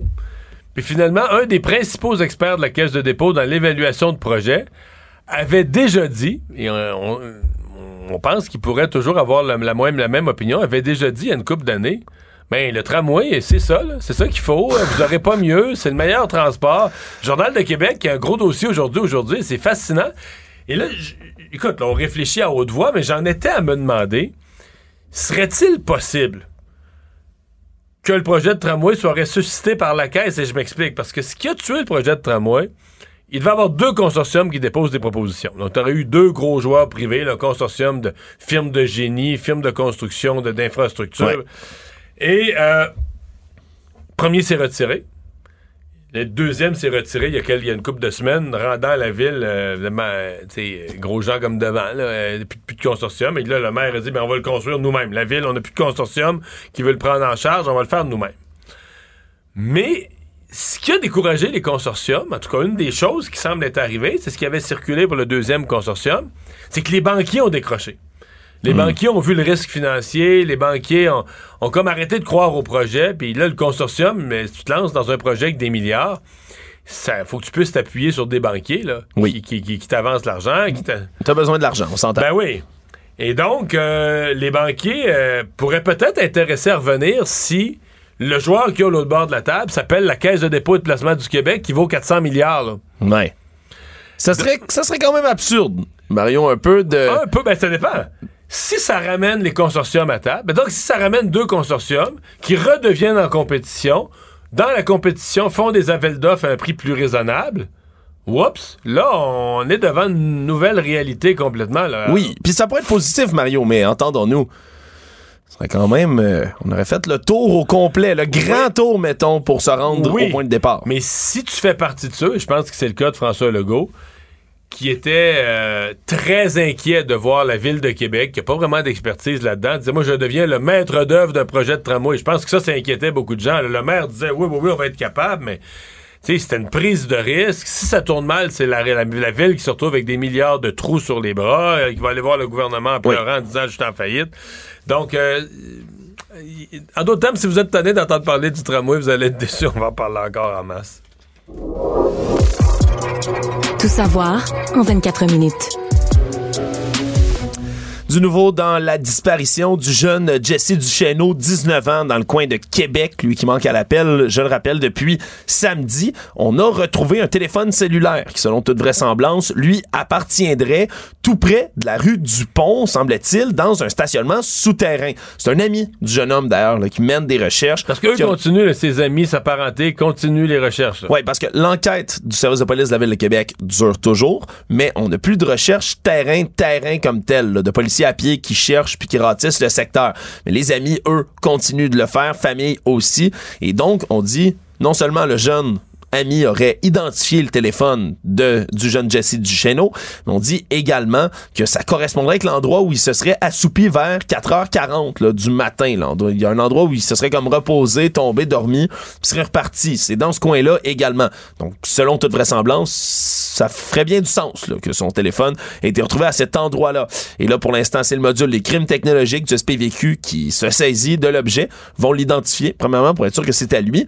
Et là, après ça, on pourrait avoir des images, peut-être, le prises ou des informations dans le téléphone cellulaire qui pourraient donner mais de nouveau espoir pour les recherches. La famille, bien évidemment, qui ont un nouveau souffle dans cette histoire-là, mais qui se hmm. cache pas quand même. Mais qui s'inquiète que toutes les dernières images, le cellulaire où il est trouvé, la dernière caméra de surveillance, euh, la direction qu'il prenait sur la caméra de surveillance le long d'une piste cyclable, tout ça est sur le bord de la rivière Saint-Charles. Et ça, ça, provoque des inquiétudes. Toute la fin de semaine, un hélicoptère de la Sûreté du Québec va survoler les plans d'eau dans la région. La garde côtière canadienne, la GRC, puis l'équipe nautique du SPVQ vont ratisser et la rivière Saint-Charles et le fleuve dans les prochains jours. Évidemment, c'est là la première piste là, de découverte dans cette histoire-là. Économie. Québec va imposer un bureau d'audience publique sur l'environnement, un BAP, sur une partie du projet de méga usine Nordvolt, sur la partie de recyclage des batteries.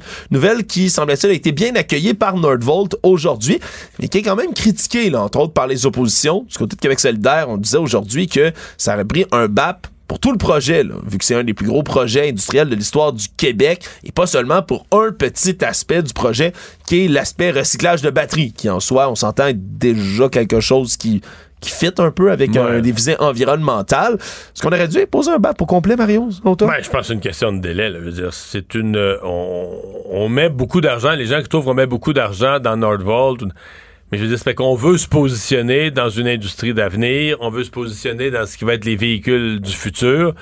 Puis c'est une course effrénée de tout le monde, euh, l'Ontario, les États-Unis, euh, l'Europe, tout le monde veut, veut, prendre sa place dans la nouvelle dans la nouvelle industrie. Fait que c'est sûr que si tu mets des conditions qui font que Nordvolt retarde son projet d'un an ou deux, ils vont tout simplement aller ailleurs.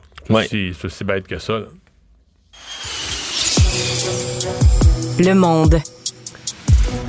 On l'avait peut-être oublié euh, en raison de tout ce qui se passe à l'international, Mario, euh, bande de Gaza, conflit en Ukraine et autres, mais euh, il y a quand même des tensions qui existent encore entre l'Inde et le Canada. Je rappelle que depuis euh, le mois de septembre dernier, lorsque le premier ministre Justin Trudeau a révélé en, chambre euh, qu'il y avait des allégations crédibles que ce seraient des agents du gouvernement indien qui seraient venus assassiner sur le territoire de la Colombie-Britannique Hardeep Singh Nijjar, un militant sikh qui est qualifié par New Delhi, lui, d'extrémiste. Et là, depuis ce temps-là, les tensions sont vives, du retrait diplomate d'un côté comme de l'autre, mais coup de main qui arrive. La cavalerie est là, Mario, pour le Canada. Le secrétaire d'État américain Anthony Blinken se trouvait en Inde, à New Delhi, justement, pour faire des rencontres, entre autres, avec le premier ministre indien Narendra Modi, et a dit qu'il est important que l'Inde continue de collaborer avec le Canada. En clair, il est venu donner un petit coup de pouce au Canada en disant, regardez, c'est une enquête qui doit avancer le plus rapidement possible. Le Canada doit faire avancer son enquête, mais de l'autre côté, l'Inde doit travailler avec le pays c'est positif, Mario, mais en même temps, c'est quand même le, grand frère, on dirait, qui s'en vient pour régler non, mais là, ouais, mais là, on avait besoin et c'était une des choses qui était inquiétante. Le Canada semblait ne pas avoir d'alliés dans cette affaire-là. Euh, donc, les Américains expriment ça, même si ça arrive un peu sur le tard, parce que ça fait un bout de temps que les événements sont survenus. C'est bienvenu. Euh, ça redonne un poids au Canada. Je pense aussi que ça, ça vient nous dire que le gouvernement Trudeau, quand même, a pas... Euh, sorti ça de son chapeau de non, nulle non, part. Non, mais a travaillé, là, a travaillé fort. On a dû vraiment pousser sur les Américains, euh, les encourager, leur demander d'intervenir. Donc, euh, non, ça, c'est, pour moi, c'est une, euh, c'est une, bonne, une bonne chose, puis une bonne réussite du gouvernement Trudeau, là, qui, parce que je suis convaincu que le gouvernement du Canada est en dessous de ça, que le gouvernement du Canada a demandé aux, aux Américains de nous, de, de, nous en passer une. Là. En terminant, c'est une première depuis plus de 30 ans aux États-Unis. Premier vol d'essai d'un nouveau bombardier futuriste, furtif de la part des États-Unis. Il faut 30 ans qu'on n'a pas conçu comme ça un, nouvel, avion bombardier nucléaire de ce genre-là. Ça s'appelle le B-21 Raider, qui est tout de suite l'espèce de successeur du Bader Spirit. Vous savez, c'est cette espèce d'avion en forme d'aile volante, avion noir, furtif, là, aplati et pour lequel, Mario, ben, à part que c'est le test aujourd'hui, le vol d'essai, je peux pas vous raconter grand-chose parce que la plupart des renseignements autour de cet avion-là sont extrêmement classifiés. On prévoit en construire une centaine à peu près. ce seraient des avions qui seraient testés avec une version, semble-t-il, avec pilote mais aussi sans pilote. Donc, on pourrait peut-être voir émerger une première vague de bombardiers furtifs à long rayon d'action complètement automatisé, là, à la manière de drone. Donc, on pourrait avoir des bombardiers nucléaires qui se promènent, pas de pilote bientôt, dans les cieux de l'Amérique du Nord. Résumé l'actualité en 24 minutes, c'est mission accomplie. Tout savoir en 24 minutes. Un nouvel épisode chaque jour en semaine. Partagez et réécoutez sur toutes les plateformes audio. Disponible aussi en audiovisuel sur l'application Cube et le site cube.ca. Une production Cube Radio. Il lance sa ligne au bon endroit pour obtenir l'information juste. Mario Dumont. Pour savoir et comprendre. Cube Radio.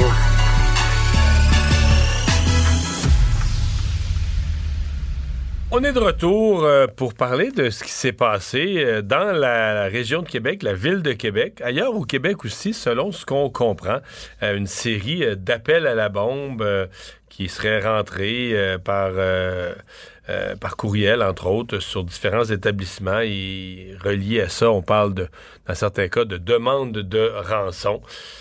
pour mieux comprendre, David Poitras, sergent en communication à la police de la ville de Québec. Sergent Poitras, bonjour. Bonjour, Monsieur Dumont. Bon, donnez-nous un peu ce que vous avez comme portrait à ce moment-ci, une série d'appels à la bombe. Là. Ben, en fait, le tout a commencé ce matin de notre côté. C'est un établissement scolaire qui a communiqué, avec nous aux alentours de 7h45 à l'effet qu'ils ont reçu un courriel. Et dans ce courriel, ce qu'il y avait, c'était une menace qu'il y avait une bombe à proximité ou dans l'établissement et qu'il devait fournir un, un très bon montant pour obtenir des informations sur la localisation de la bombe. Donc, évidemment, nous avons été appelés, les patrouilleurs se sont euh, rendus sur les lieux ainsi que différentes escouades qui ont été déployées, euh, évidemment pour faire les vérifications. Toutes ces actions-là ont été coordonnées avec l'établissement scolaire pour minimiser les impacts de l'opération policière sur les élèves, sur le personnel, mais tout en maximisant les mesures pour sécuriser l'endroit. Et après les vérifications et l'analyse du courriel, ça s'est avéré être une menace qui était non fondée. Il n'y a aucun engin explosif qui a été localisé. Mais tout le temps qu'on déployait, euh, qu'on se déployait sur le secteur, euh, euh, sur, dans l'établissement, qu'on faisait nos vérifications, bien, il y a eu d'autres appels qui sont entrés au 911, entre autres d'autres établissements scolaires. On parle de tous les niveaux, le primaire, secondaire, cégep, mais également des commerces. Des commerces aussi, c'est ça. Ce qui est plus rare. Les écoles, c'est comme, c'est triste à dire, mais c'est un classique. Là mais il y a des commerces qui, qui ont communiqué avec nous pour mentionner qu'ils venaient de recevoir un courriel et euh, dans tous les cas, dans le fond, on a à peu près une dizaine de dossiers que nous avons reçus aujourd'hui sur le territoire de la ville de Québec et dans tous les cas, c'était le même courriel, donc un copier-coller euh, de ces courriels qui, qui, ont été envoyés. Donc, malgré toutes les vérifications qui ont été faites, on peut, euh, on peut confirmer qu'il n'y a eu aucune menace, aucun danger explosif qui a été découvert sur le territoire de la ville de Québec. Mais donc des gens qui recevaient ce message avec une demande de rançon. Exactement. Donc, demande de rançon, euh, avis qu'il y avait des, des, une bombe carrément d'installer à proximité ou même dans l'établissement euh, qui était visé et qu'il devait euh, donner le montant qui était, qui était demandé, sans quoi il allait avoir des dommages de fait. Est-ce que vous avez la moindre raison de croire que ça pourrait être relié avec euh, l'espèce de, climat social tendu qu'on a surtout vécu dans la région de Montréal, lié à ce qui se passe euh, entre Israël et le Hamas? Ou est-ce que vous avez des indications qui pourraient avoir le moindre lien? C'est difficile à dire. Je vous dirais que nous, à Québec, l'ensemble des établissements qui ont été visés euh, n'ont pas de lien commun, là, à part peut-être les établissements euh, d'enseignement, que le lien commun, c'est l'enseignement. Mais outre ça, il n'y a pas de lien commun, il n'y a pas de secteur spécifique dans la ville de Québec, il n'y a pas de...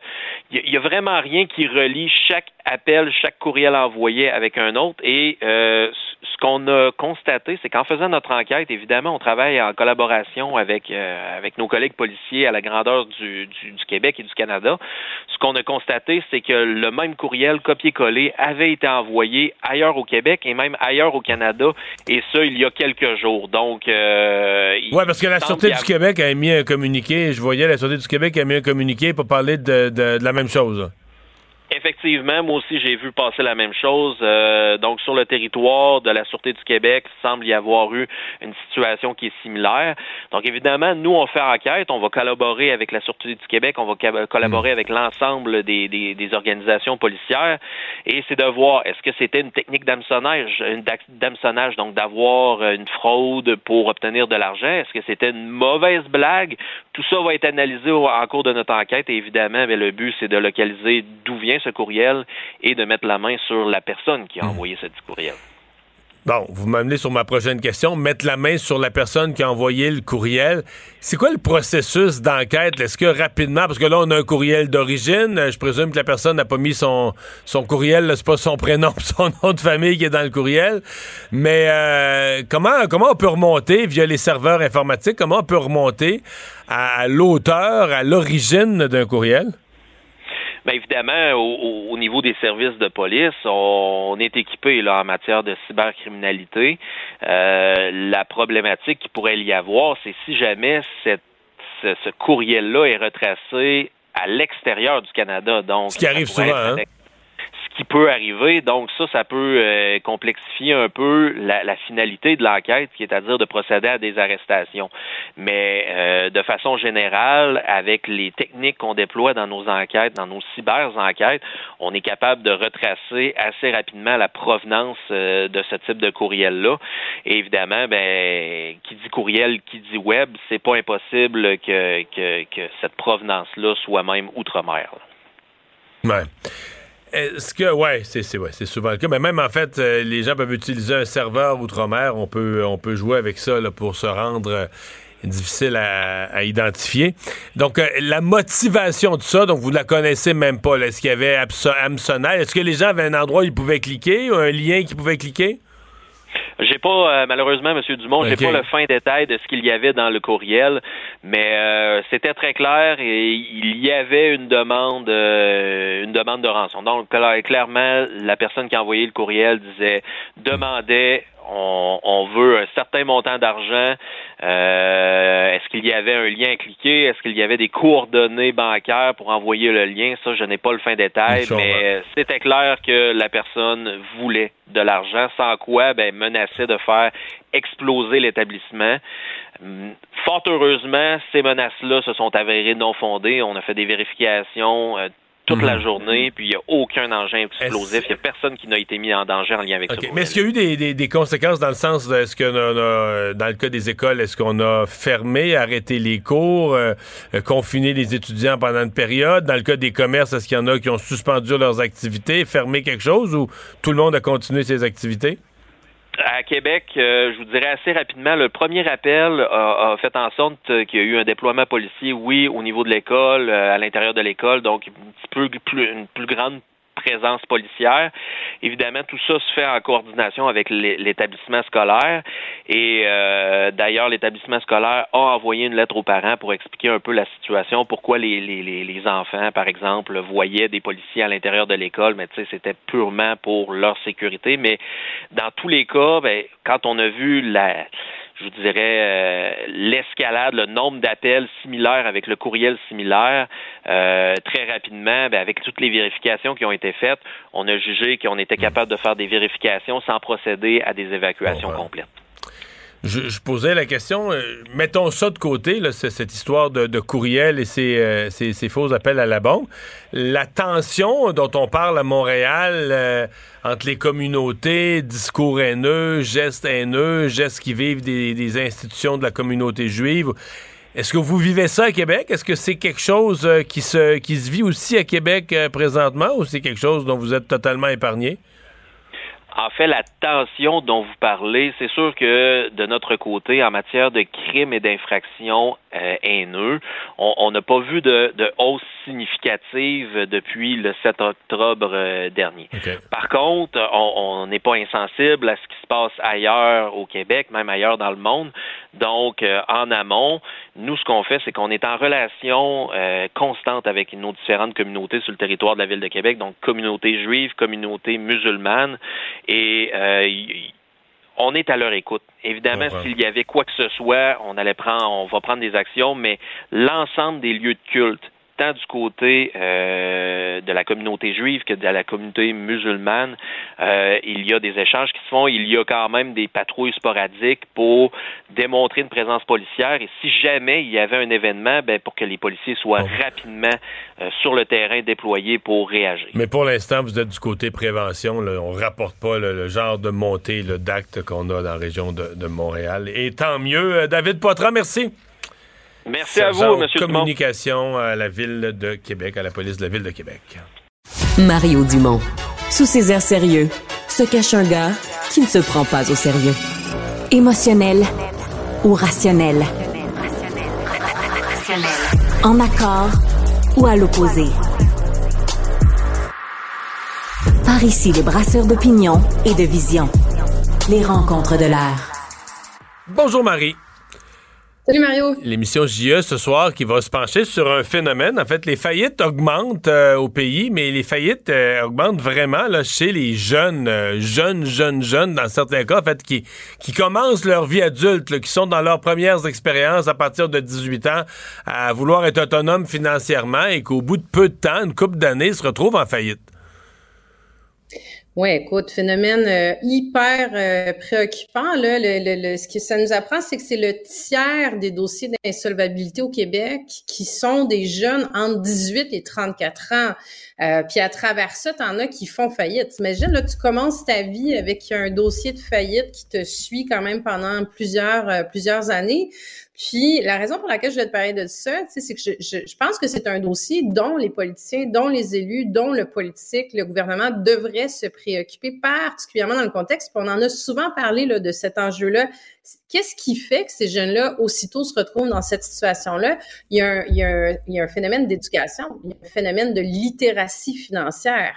Euh, puis je regardais un petit peu euh, un petit peu ce qui se fait là en secondaire 5, bon depuis 2017, donc c'est quand même assez récent. Là, il y a le retour d'un cours qui s'appelle euh, l'éducation financière, mais ça arrive quand même tard. Ouais. la raison pour laquelle je voulais te parler Ouais, c'est ça. Deux Mais c'est, un, apprécié parce que je me souviens, je me souviens très bien quand Sébastien Prou avait annoncé ça.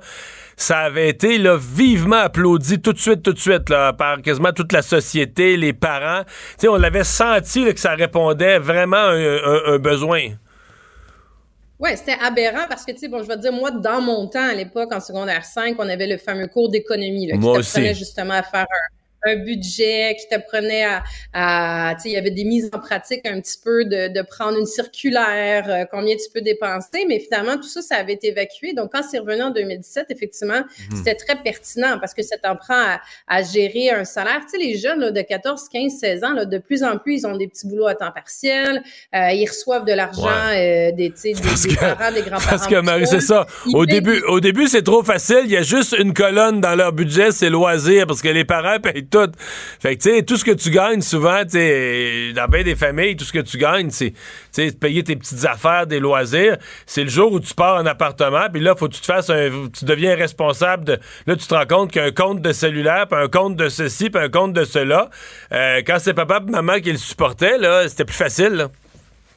Ben oui, puis deux, tu sais, il y, y a de moins en moins de, a- je veux dire, on n'est plus en contact avec de l'argent non plus là. T'as pas, t'as pas 50 pièces ou 100 pièces ou tu sais, t'as une carte de crédit, t'as une carte de débit, t'as un, transfert interact. Tu sais, l'argent est rendu tellement virtuel aussi que ça, ça crée un problème. Mais tu sais, effectivement, puis là, la façon que ça fonctionne aussi, tu sais, tu parles de euh, payer des frais de cellulaire. Tu sais, je regardais avec ma fille, moi, qui est en secondaire 4, là, puis on regardait les cellulaires puis les frais, puis elle me dit ah, c'est 33 dollars par mois. Tu sais, dis, oui, c'est 33 dollars par mois. Tu sais, ça paraît quelque chose de raisonnable.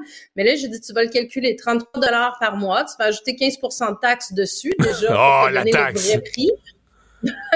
Puis tu vas regarder, comme plus de ça, que c'est un contrat qui te lie pendant 24 mois. Donc, fais le calcul de combien ce- c'est. là, elle regarde le montant total, puis elle fait Ah ouais, OK, c'est beaucoup d'argent. Mais c'est toutes des petites affaires comme ça de ton Netflix à 12 piastres, tout à Donc, c'est important qu'ils apprennent à gérer, tu sais, leur salaire, à consommer, à épargner, puis à budgéter. Puis là, je fais un lien aussi avec l'article que tu, tu, tu- l'excellent article ce matin sur le décrochage, justement, des garçons à l'école, mais plus largement, le cours dont on parle, il arrive en secondaire 5. Ouais. Il arrive tard. Il est un, je pense qu'il est pas complet parce que je regardais les différentes études puis sondages qui ont été faits auprès des jeunes. Tu en as près de 40% qui vont échouer quand ils font des questionnaires sur la base de la finance. C'est quoi un, un CELI? Comment ça marche? Les taxes? Comment tu rajoutes justement des taxes sur un produit? Euh, puis le fait d'attendre en secondaire 5, je pense que c'est quelque chose qui arrive tard aussi. Donc, on crée des analphabètes financiers. Euh, avec la situation qu'on voit où tu en as le tiers qui commencent leur vie euh, Hmm. d'adulte dans une situation extrêmement difficile. là. Je me suis posé la question dans. je vais regarder JE ce soir, c'est un sujet qui, m'intrigue et m'intéresse. Mais euh, on parlait de faillite là, dans ce qu'on voit de, de- des dossiers de JE. On parlait de faillite, par exemple, de jeunes pour 15 000 Mettons, à 20, 22 ans. C'est sûr que moi, j'aurais le goût, j'aurais eu le goût de prendre ce jeune-là et de dire, regarde, là, là, là, de l'état du marché de l'emploi, là, il y a de l'emploi, tu vas travailler, tu vas travailler de soir, t'es jeune, t'es en santé, tu vas travailler de soir, tu vas travailler fort, tu vas faire une deuxième paye, tu vas faire des ententes de paiement à 300 pièces par... Parce que là, une faillite à 22 ans, Marie, c'est... on- tantôt, j'en parlais avec Francis Gosselin, notre chroniqueur économique, il disait c'est 7 ans là, que ça te suit, que tu vas avoir de la misère à avoir un prêt, une hypothèque. Oui, c'est pas que tu le rembourses. Non, puis, non, euh, non, ben, non. façon, une faillite. La faillite, là, absolument. Et après ça, pour certaines affaires plus sensibles, ça peut te suivre pour ta vie. Rester dans ton dossier à vie. On va te poser une question dans un questionnaire. Avez-vous déjà fait faillite? Toute ta vie, tu vas cocher oui. Puis, sais, je dis pas si vraiment t'es mal pris, t'as eu une malchance, t'avais une hypothèque rendu dans la vie adulte, puis t'avais beaucoup de dettes, puis t'as perdu ton emploi, puis t'es arrivé à une série de T'es malade, puis là, T'as été malade, là, je peux comprendre. Mais- mais- C'est mais-. C'est ça. Mais quand t'as 20, 20 quelques années, t'as quin- t'sais, 15 000, là, c'est beaucoup, puis c'est pas beaucoup à la fois. C'est beaucoup quand t'es jeune, ça paraît beaucoup.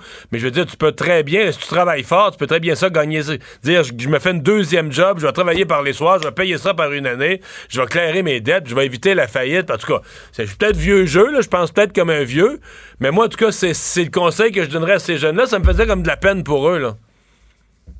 Ben, écoute, c'est pour ça que je dis, Mario, tu me dis ça, moi, je, pense que c'est la, la pire façon de, de commencer ta vie d'adulte. Moi aussi, ça me fait de la peine pour eux, puis c'est pas des...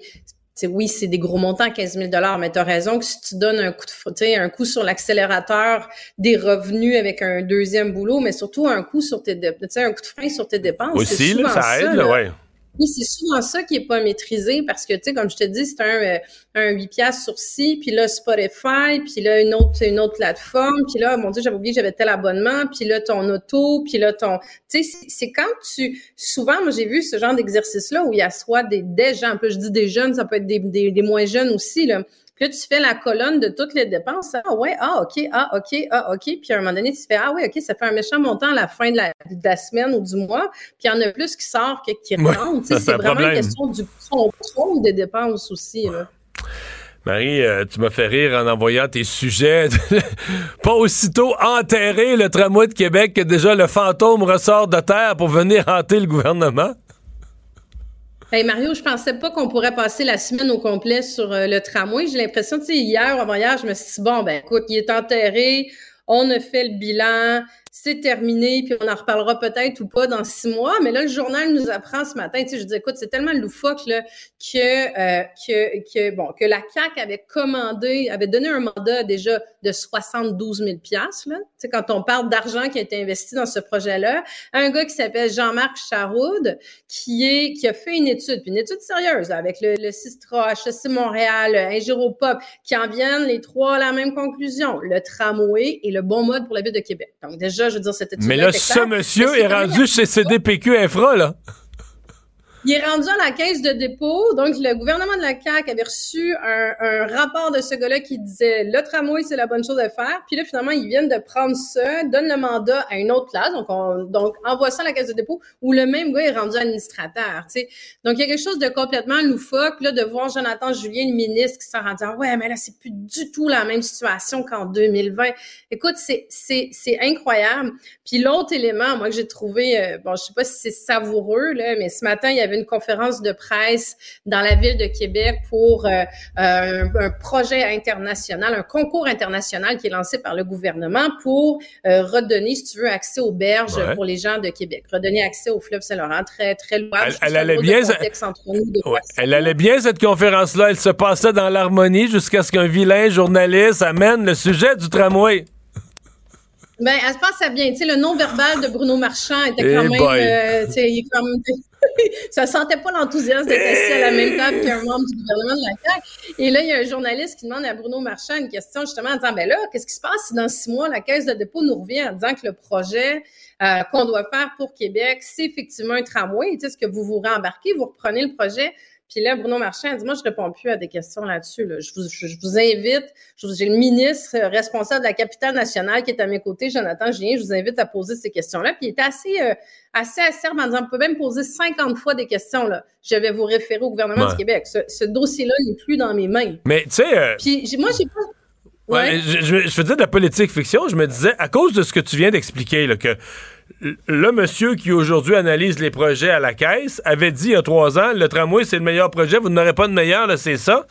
Je me disais, serait-il imaginable? Parce que là, un des problèmes, un des drames du maire Marchand, c'est qu'il n'y avait plus de consortium. Là, il a dit, ben, je vais le prendre sur mes épaules. La ville, nous-mêmes, on va piloter le projet. Mettons que je fais de la politique économie fiction, Serait-il imaginable que la caisse étant maintenant le promoteur, des consortiums, parce que c'est les banquiers des consortiums qui ont choqué, qui ont débarqué. Que là, les banquiers disent, ah, t'as peu, c'est pas la même affaire avec la caisse dans le décor. La caisse, ça vaut 400 millions avec la caisse dans le décor. Là, on pourrait être intéressé. Imagine le scénario où tout à coup, tu aurais deux consortiums en concurrence, qui est sain et normal, qui se réintéressent au projet de tramway, déposent des propositions et qu'on revienne dans six mois en disant ben voici, la caisse va piloter un projet de tramway à Québec. C'est-tu? Je suis ben, complètement. écoute, tu sais, on parle souvent là, en politique, on l'utilise souvent là, la, le, voyons l'expression c'est du théâtre d'été là, ou c'est du mauvais théâtre. Tu sais, du théâtre d'été là, c'est quand ah, ah je sors d'une porte et on m'avait tu, tu vois toujours venir ce qui s'en vient. Mais là, on dirait que c'est vraiment encore là, le tramway, c'est Écoute, c'est incroyable ce dossier-là. Je veux dire, ça fait dix fois, vingt fois que ça revient en disant non, non, c'est le projet à faire. T'as tout le temps, temps quelqu'un pour tirer le tapis et dire on pèle ça en avant. Puis, mais oui, ça se peut, ça se pourrait que finalement ce soit le, ce soit encore le scénario qui arrive dans six mois. Puis là, la CAQ, je sais pas comment ils vont se dépatouiller avec ça parce que de toute évidence, eux, ils en veulent pas. Donc, tu sais, c'était comme une façon un peu, c'est une fuite en avant, pelleter en avant, dire, on remet ça dans six mois. Mais tu sais, est-ce que tu penses que la caisse de dépôt en six mois, alors ça fait 20 ans qu'on parle d'un projet structurant dans la région de Québec, en six mois, ils vont arriver en disant, ben écoutez, on a pensé à complètement d'autres choses, puis euh, voici le nouveau meilleur scénario pour le transport à Québec. J'ai un, un, petit doute. Je retiens pas mon souffle. Marie, merci. Bonne fin de semaine. Bye Mario, bonne fin de semaine.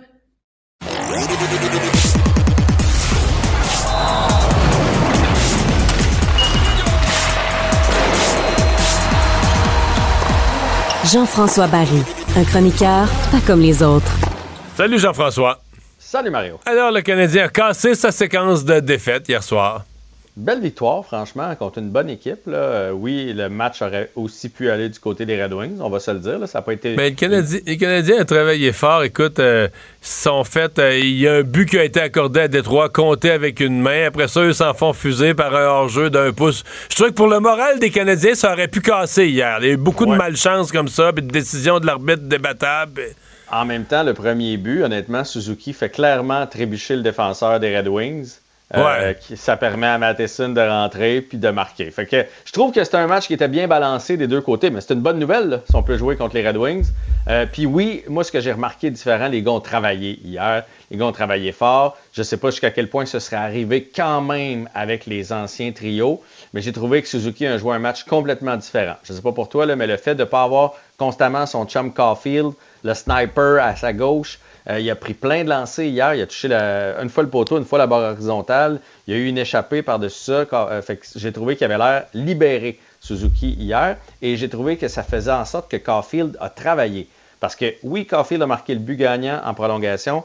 Fine. Mais moi, ce que je retiens surtout, puis ce qui est le plus important, c'est qu'il s'est impliqué dans d'autres facettes. On dirait qu'hier, il s'est dit Ouais, va falloir que le long des bandes. Il va falloir que j'y le chercher. mon, mon, mon, gros joueur de centre n'est pas là de, pour aller me la, Parce que là, ce que, tu nous, ce que tu nous racontes pour les gens qui n'ont pas vu le match, c'est que Martin Saint-Louis a complètement éclaté ses deux premiers trios. Rebrassé les cartes totalement. Oui. Puis surtout, en fait, il a séparé Suzuki et Caulfield parce qu'on va se le dire, depuis deux ans, c'est quasiment un, sacrilège si on ose émettre l'opinion de les, de, les, de les changer. Saint-Louis est revenu euh, hier avec 100 points de presse. Il a dit, tu sais, moi, avec euh, le Cavalier, on a joué ensemble euh, souvent, euh, pratiquement toute ma carrière, mais de temps en temps, il me mettait avec Brad Richard, puis c'est un peu comme un couple, c'est ça qu'il a dit, il a comparé ça, ça fait du bien des fois de, s'éloigner, puis évidemment qu'on sait qu'ils vont finir par se retrouver, ces deux-là, mais j'ai trouvé hier que ça a fait en sorte que Caulfield s'est impliqué, puis ça a fait en sorte que Suzuki a pris des lancers, puis j'imagine... Mais ça se peut-tu que ça a réveillé d'autres joueurs aussi? Ben, je pense qu'en équipe, tu sais, moi je pense pas que le Canadien même s'il était sur quatre défaites de suite. Bon, oui, on est mal sorti dans la première période mardi, mais je pense pas que c'est une équipe qui s'en fout. Je pense que c'est une équipe jeune qui manquait un peu de talent, mais je pense que c'est une équipe qui veut avoir du succès, puis qui, on peut, rarement leur reprocher leur éthique de travail. Euh, après ça, on sait où ce qu'on est dans le cycle aussi, puis tout ne sera pas toujours parfait. Puis en plus, on a des blessés, parce qu'on s'en est parlé. Savard, pas là ça fait mal paraître tout le reste de la brigade défensive. Si lui te donne un gros 25 minutes bien stable, tu sais, pense juste après un but, là. mettons que tu te fais marquer, là, puis tu as David Savard sur ton banc, c'est sûr que le chiffre d'après, tu l'envoies sur la patinoire juste pour. Pour pas qu'il y ait un deuxième but 30 secondes après. Là. Exact. Calmer tout le monde. sais. Fait que si, si, tu donnes un 25 minutes à lui, ben c'est 3-4 de moins à Matheson, 3-4 de moins à Goulet, un peu moins à Chekai, puis tout le monde tombe dans sa chaise. Puis là, il est pas là. Puis évidemment, on parle pas de Kirby Dack en plus. Performant. On, a, euh, on s'est plaint de Matheson ces derniers temps. hier soir, c'était sa soirée. Ah là, hier, il était allumé pas à peu près. D'ailleurs, son lancer en première période, c'était toute une shot. Il est allé de deux passes en plus de ça. C'est un gars qui a un cardio extraordinaire. Il est partout sur la patinoire. Fait que oui, tu vois que quand je te disais, je pense pas qu'ils veulent perdre puis ils sont fiers. Puis lui, là, il, a pris le blâme cette semaine. Il a dit je suis pas à mon meilleur. Puis il est revenu avec une solide hmm. performance. Puis l'autre point pour hier, ben, c'est Primo, là. Ouais. Ça t'inquiétait, toi, tu te dis, là, on a un match qu'on peut pas perdre parce qu'on ne veut pas se lancer dans une série de défaites. Puis là, on met le jeune, euh, il a tenu le coup. Mais il n'avait pas gagné depuis deux ans dans la Ligue, Mario. Je J'avais pas réalisé ça quand ils ont dit ça hier soir. Il n'a pas gagné depuis l'hiver 2021. 21. Fait que, il y, y avait de quoi quand même être légèrement inquiété. Puis, tu sais, c'est pas comme si, mettons, on venait d'en gagner quatre de suite, puis tu dis en avant de lui, l'équipe joue tellement bien, on envoie le kid. Là, ça allait tout croche. Fait que je trouvais, je trouvais quand même que c'était un gros défi pour, euh, pour Primo. Mais il a, il, a, super bien fait ça, et là, ça amène. Ouais, il, a, donné le but égalisateur, pas joli. Là. Il a mis le genou à terre, laissé, la lucarne en haut. Euh, ça, c'était moins beau. Là. Oui, mais comme euh, si tu as écouté au même poste que moi hier, euh, on l'a très bien expliqué que c'est la nouvelle technique. Puis Jake Allen en a donné un pareil mardi. C'est la technique. Tout de suite, on se met le genou à terre pour couvrir le bas. Puis ça fait un espace dans le haut. Fait que son coach de gardien de but dira rien là-dessus, parce que c'est le même. Puis c'est Marc Denis hier qui disait il se score des buts tous les soirs comme ça dans la Ligue nationale de hockey. Il va peut-être falloir revoir parce que sont tous pareils, les gardiens, maintenant. Ils ont tous généralement les mêmes la même cours, la même technique. Ouais, Exactement. Mais là, quand est-ce qu'on le retourne devant le filet? Parce qu'il ne peut pas être un autre deux semaines. Euh, quand un gardien est hot, quand un gardien se sent bien, il faut y en redonner. Montembeau aussi a bien fait ça. Puis Jake Allen, c'est le vétéran. Fait que Martin Saint-Louis, il va devoir jongler avec tout ça dans les prochains matchs. Une chance, il y a pas mal de games qui s'en viennent. Oui, mais là, c'est un gros, gros, tu veux finir avec ça, là, gros week-end de sport pour Montréal. Ben écoute, le Canadien euh, contre les Bruins, ça c'est toujours un, classique. Puis les Bruins, ça va drôlement bien du côté de Boston. On pensait qu'avec Bergeron parti, Krejci parti, que les Bruins, euh, Marchand qui est vieillissant aussi, que tranquillement les Bruins allaient être sur la pente euh, descendante. Finalement, ils sont au sommet de la division, bien meilleur que les Leafs d'ailleurs. C'est même pas serré entre les deux. Donc les Bruins samedi et les Canucks de Vancouver, la meilleure équipe au Canada présentement. Euh, bien meilleur que les Oilers, puis bien meilleur. Mais les Oilers, euh, les Oilers, c'est un désastre. hier, ils ont perdu contre San Jose. Si je comprends bien, là, San Jose les a rattrapés, donc ils sont ex au dernier rang de l'Ouest. Oui, mais tu sais, San Jose, on savait qu'il allait finir à la queue alors que les Oilers, on, on, les, voyait, quasiment à la coupe. ben, il y en a, si on sortait les prévisions des experts en début d'année, il y en a plein qui les voyaient à la coupe. Euh, ben, je pense que Woodcroft va perdre son emploi assez vite ou DJ Smith. Il y a une course entre les deux parce que les sénateurs ont perdu aussi. Bref, les Canucks, c'est une très belle équipe à regarder dimanche. Et bien sûr, c'est les Alouettes qu'on va retenir en, fin de semaine parce que les autres, c'est le match de finale, finale de l'Est contre les Argonauts de Toronto. Évidemment, les Alouettes sont négligés. Là. Ils ont perdu seulement deux matchs de Toronto cette année. Mais cette semaine, euh, j'ai entendu qu'ils aiment bien le rôle de négligés, qu'ils veulent causer la surprise. à Toronto, évidemment. À Toronto. Mais ils ont eu un lent début de saison, mais là, dernièrement, ça s'est placé. Puis tu sais comme moi qu'un match de foot, tu sais, les séries au football, c'est pas un 4 de 7, c'est pas un 3 de 5. Un petit fumble à quelque part, une interception, un retour de beauté, quelque chose, puis euh, tout peut arriver pour les Alouettes. Fait qu'on va leur souhaiter bonne chance en fin de semaine. C'est demain à 15h. On va surveiller ça. Bonne fin de semaine de sport. Salut. Salut Mario. Pour savoir ce qu'il y a à comprendre, Mario Dumont. Cube Radio. Une radio pas comme les autres. Cube Radio. Cube Radio. En direct à LCN. Qu'il y a des coups de feu qui ont été tirés, notamment contre des écoles. Comment vous réagissez de voir ces, ces débordements-là? Bien, je pense que c'est dommage que, que la communauté juive ait été touchée par ça. Puis je pense que c'est dégueulasse, les gens qui ont fait ça.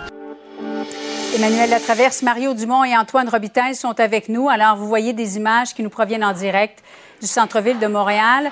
Euh, celle que vous venez d'entendre, c'est une des manifestantes dans cette manifestation euh, pro-palestinien devant la montée de la violence, d'ailleurs, du climat social très, très tendu. On l'a vu cette semaine, le ministre de la Sécurité publique qui a tenu une réunion d'urgence avec les euh, différents corps policiers du Québec.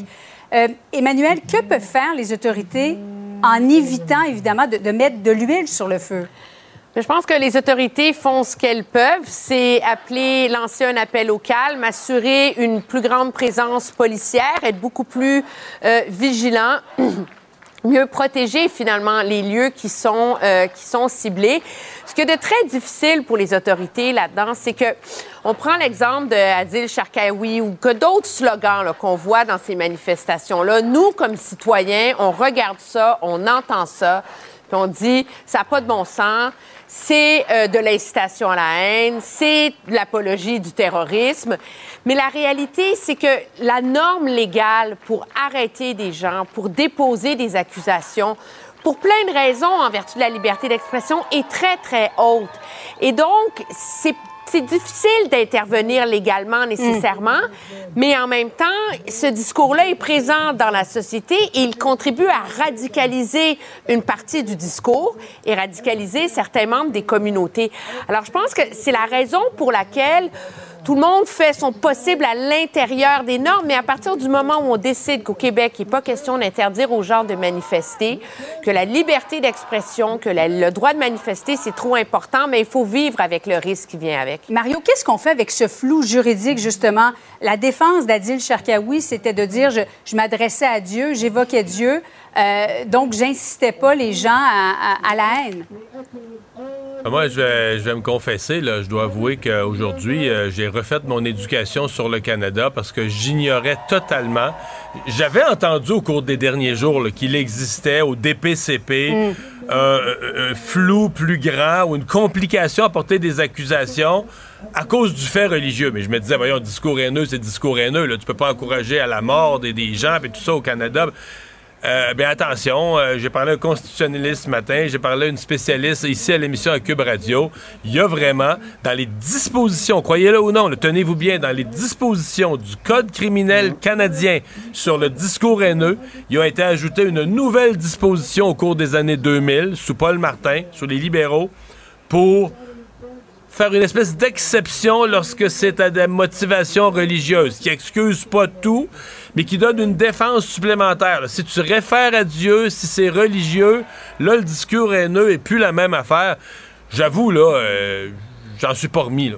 J'en suis pas remis. Du discours haineux au Canada qui devient plus tolérable parce que, mm. parce que là, tu toi, tu demandes pas à des gens d'aller s'en prendre aux Juifs jusqu'au dernier. Ah, je l'ai demandé à Allah. Hey, attends un peu, là, au Canada, en tout cas. Donc, donc ça, ça ne avoir une égalité des citoyens. Oui. Antoine, et ça va très loin. On a vu ce chargé de cours qui a insulté des, étudiants juifs. Bon, il y a une enquête de l'Université de Montréal. Ce cardiologue, docteur Sabat, qui s'est excusé, mais ça démontre à quel point il y en a qui sont, sont prêts à risquer gros pour exprimer leur position. C'est quand même incroyable. Oui, mais là, on, atteint une certaine limite de la liberté d'expression, mm-hmm. mais d'une part par le Collège des médecins pour euh, le docteur, puis pour le chargé de cours, ben, il y a toute une série de codes de conduite, de codes d'éthique à l'intérieur des universités qui permettent de dire que oui, bon, il y a une liberté académique euh, qu'on doit respecter puis qu'on doit défendre. Là, il y a eu même une loi qui a été adoptée ici là-dessus parce qu'on veut permettre aux gens de, s'exprimer. Euh, mais en même temps, il y a aussi une convention collective, un code de conduite qui dit que si vous vous comportez à l'extérieur que pour, et, que ça, ça, ça, ça, éclabousse l'institution mm-hmm. auquel vous faites partie, même comme chargé de cours, mais ben là, on peut prendre des mesures, on peut au moins se pencher là-dessus. Puis là, c'est ça que l'Université de Montréal a fait. Euh, annuler carrément le cours de monsieur. Il y a une enquête, il va être, euh, il, va être, il, va, il va être interrogé par les autorités de l'université. C'est une bonne chose. Oui, il est suspendu avec solde le temps qu'une mm. enquête euh, se, se, déroule. Dossier de JE ce soir, l'endettement chez les jeunes, le nombre de faillites aussi chez les jeunes Québécois qui atteint des, des niveaux effarants. Mario, je sais que tu es économiste de formation. Qu'est-ce qui explique ça selon toi? Il y en a plus qu'au Québec des jeunes qui sont endettés que les jeunes ailleurs à l'extérieur du Canada? Dans ma tête, il y a trois facteurs. Euh, l'argent qui est devenu trop virtuel. Les jeunes sont plus conscients. Puis quand je dis virtuel, ça inclut là, sais, euh, tu mets des applications d'achat en ligne, ton cellulaire est déjà, t'as pas ton cellulaire, mais ta carte de crédit est déjà dans ton cellulaire. Fait tu pitonnes un peu un vendredi soir après deux bières, tu dépenses. Tu sais, l'argent est tellement virtuel. ça, c'est le facteur 1. Le facteur, facteur 2, c'est la facilité d'avoir accès au crédit. Beaucoup de crédits, des nouvelles formes de crédit. Ah, quand t'es mal pris, t'arrives pas à, combler tes dépenses, tu peux aller emprunter un peu plus, un peu plus. Et troisièmement, c'est peut-être le problème le plus gros, je pense qu'il manque de littératie économique, de littératie financière. On a ajouté un cours qui, ça avait été applaudi d'ailleurs par les parents là, il y a quelques années, un cours en secondaire 5, un petit cours sur les finances. Mais je pense qu'il faut que nos jeunes apprennent plus les mécanismes, le comment, la gestion d'un budget. Euh, culture de surconsommation, Emmanuel, oui, ça part aussi des parents, là. Ben oui, on est dans une société en plus où pendant des années, là, de 2008 jusqu'à ce que les taux d'intérêt se mettent à monter, où ça coûtait rien emprunter. Tu pouvais aller t'acheter une auto à 0 euh, d'intérêt. Euh, les banques offraient des hypothèques monumentales sous prétexte que les taux d'intérêt étaient à, à, à 1, 2, 0 Et donc, finalement, l'argent a perdu de sa valeur. Puis on est dans une société de surconsommation où le bonheur vient de l'idée d'aller magasiner avec ses enfants, avec nos ados, parce qu'on ne sait pas quoi faire avec eux le samedi après-midi. Donc, iné- inévitablement, euh, il y a une habitude qui se fait de toujours acheter pour trouver le bonheur, puis ça vient avec les risques qu'on voit, là. Dans un instant, restez avec nous. euh, ça se poursuit. Il sera question de ce malaise hein, entre le maire de Québec et le ministre Jonathan Julien à ne pas inviter au même parti de Noël. On en discute dans un instant. Autrement dit, Cube Radio. Alexandre, qu'est-ce que tu as de bon à nous raconter aujourd'hui? Mais je sais que tu es un sportif, Mario, alors euh, je voulais m'enquérir un je peu. savais pas. Ben, je- tu fais du volleyball, Ah n'est-ce oui. pas? Ben, Oui. puis qu'est-ce que tu qu'est-ce que tu manges? Comment tu t'énergises, toi, quand tu vas faire? Ouais. D'abord, pendant, euh, je, je mange avant. Ben, c'est surtout que je fais attention à pas manger trop. C'est plus Oui. ça que d'autres choses. Puis je mange pas. Parce qu'il y a plein de monde dans, dans- dans la ligue de volleyball qui amène euh, des bonbons, des bartendes, toutes sortes de choses à manger pendant. Mais moi, euh, j'aime pas ça manger pendant. euh, je- Puis manger du ketchup pendant que tu t'entraînes, c'est quelque chose que, Manger que du tu serais porté à faire. Peu. Ça donne des. Écoute, là, je suis vieux, moi, là. Ça donne tout ce qui donne des brûlements d'estomac. Tu prends surtout pas ça quand tu fais de l'exercice. Ben écoute, peut-être que t'as raison, Mario. Du moins, c'est ça sur quoi s'est penché le New York Times, parce que figure-toi donc, la compagnie de ketchup bien connue Heinz, là, qui est connue de par le monde pour son On ketchup, son beau ça, produit oui. rouge, ben Heinz a sorti une nouvelle publicité la semaine dernière dans laquelle eux argumentent que pour faire de la course, mais à la place des petits gels d'énergie que certains prennent en plein milieu, ben vous seriez mieux de prendre les petits maudits sachets, là, tu sais, pauvrables de ketchup que Si tu t'as un trouves partout. si t'as un t-shirt blanc, c'est, je, je mettrai en garde. Ben moi, je sais pas comment tu fais pour ouvrir ça en courant, mais dans l'annonce, on voit des coureurs de par le monde qui ont leur petit sachet de ketchup, qui sortent ça, qui prennent ça, en disant, ben voyez... Tu y qu'ils mangent un sachet de ketchup en courant? Oui, exact. Des petits sachets comme ça amenés sur la route. Parce qu'il y a du sucre. y a- Ben, eux disent, il y a des glucides, c'est ça qui va vous aider. Le ketchup Heinz, on est là pour les coureurs de par le monde, puis ils fournissent même sur leur site internet une carte avec tous les fournisseurs de petits sachets de ketchup Heinz, là, toutes les McDo de ce monde, toutes les IW que tu peux trouver pendant ta course. Le problème, c'est que selon les experts consultés par le New York Times, ben c'est pas la chose à faire, manger du Non. ketchup. Surprise, surprise, pendant que vous faites du sport. Semble-t-il que, par exemple, là, pour une course de plus de 90 minutes, là, donc si vous faites vraiment une longue course, ben ça vous prend entre 30 et 60 grammes de glucides par heure. Dans un petit sachet de ketchup, il y en a deux. Il y a 2 grammes de glucides. Ça, ça veut dire Non, que... faudrait que t'en prennes 45. Ouais, faudrait que Là, tu si manges- salis pas, si tu salis pas ton t-shirt, c'est comme t'es un héros, là. Oui, surtout, encore une fois, je le répète, être capable d'ouvrir ces sachets-là, assis, bien comme il faut à ta table au McDo, c'est compliqué. En courant, je sais pas comment vous allez vous y prendre. Semble-t-il que non seulement ça, mais il y a trop aussi de sodium dans un sachet, 90 mg de sodium dans un sachet. Et les brûlements d'estomac, Mario, je suis content que tu l'aies amené parce que ça aussi, Ah oui? ça a été amené en disant. Bon, je suis pas vieux, c'est ben voilà, il y a des coureurs qui se disent eux-mêmes, ben, on évite l'acide. Tout ce qui est bien acide là, avant une course ou pendant, c'est à proscrire, règle générale. Mais écoute, un, ça reste donc un bon stunt de publicité pour le ketchup Heinz quand même, quand ils sont pas à leur première frasque en Mario. Ils ont souvent essayé de mettre de l'avant toutes sortes d'utilités pour leurs produits, comme quoi c'est pas juste bon d'un burger ou dans tourtière du lac Saint-Jean.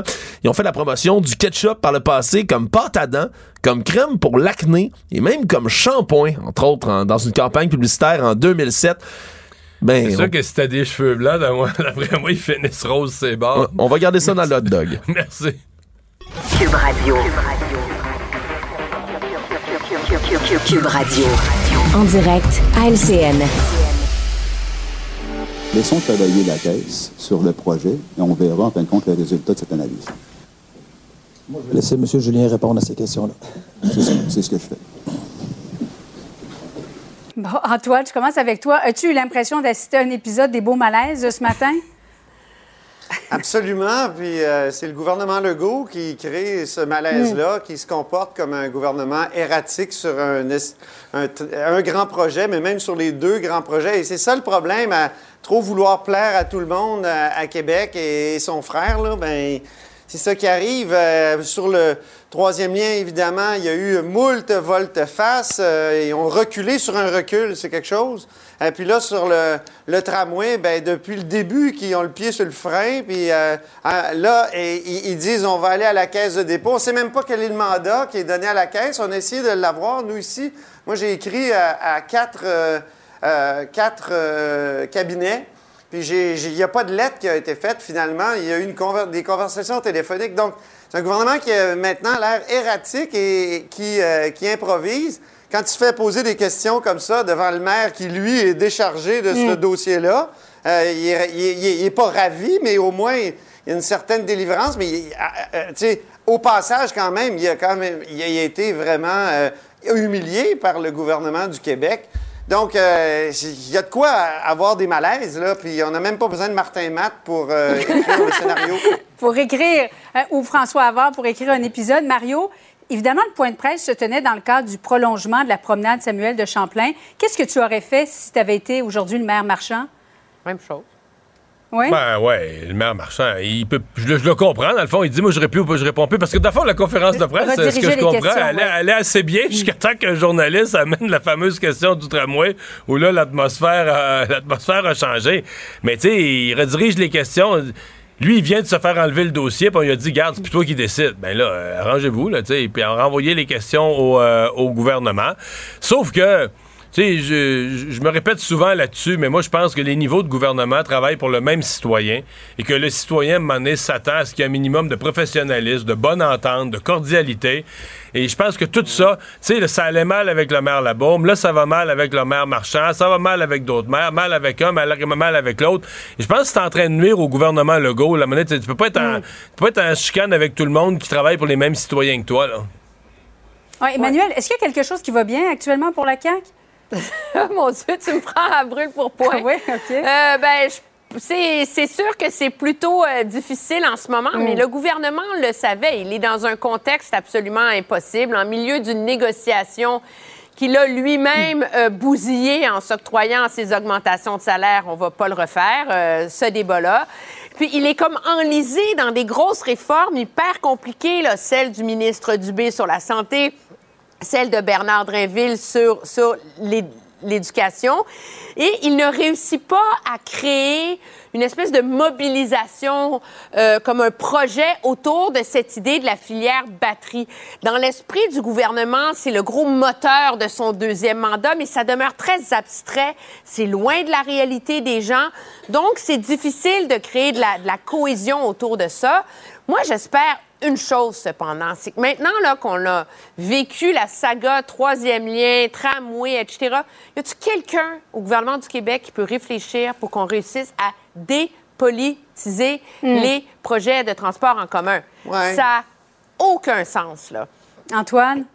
Mais moi, je trouve que dans, dans l'opposition, M. Legault disait toujours à M. Couillard, vous manquez de leadership, vous manquez de leadership, mais un gouvernement qui change d'idée constamment comme ça sur des gros projets là, de plusieurs milliards, c'est ça le manque de leadership. Parce que si à la tête, il y a quelqu'un qui tient la route, qui dit on s'en va vers là, puis on, oui, ça va être impopulaire peut-être pendant un temps, mais une fois qu'on va avoir euh, le, projet réalisé, ben ça, les gens, on le sait dans le cas du tramway, tout le monde chiale avant, pendant, puis après, partout.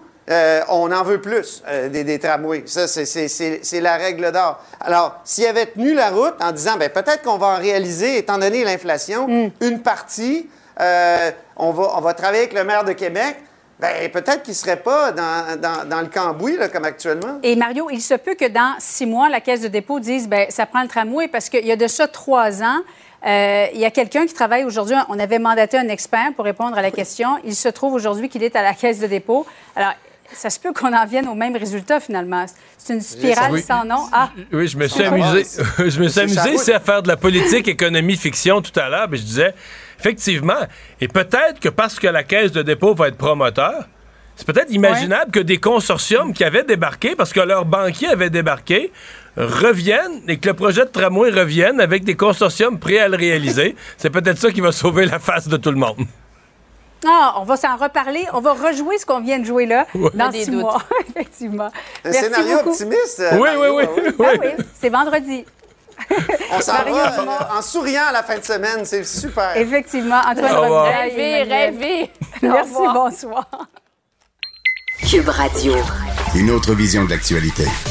Alors voilà, c'est ce qui complète cette émission. Merci d'avoir été des nôtres. Je vous souhaite une très belle fin de semaine. On se retrouve lundi.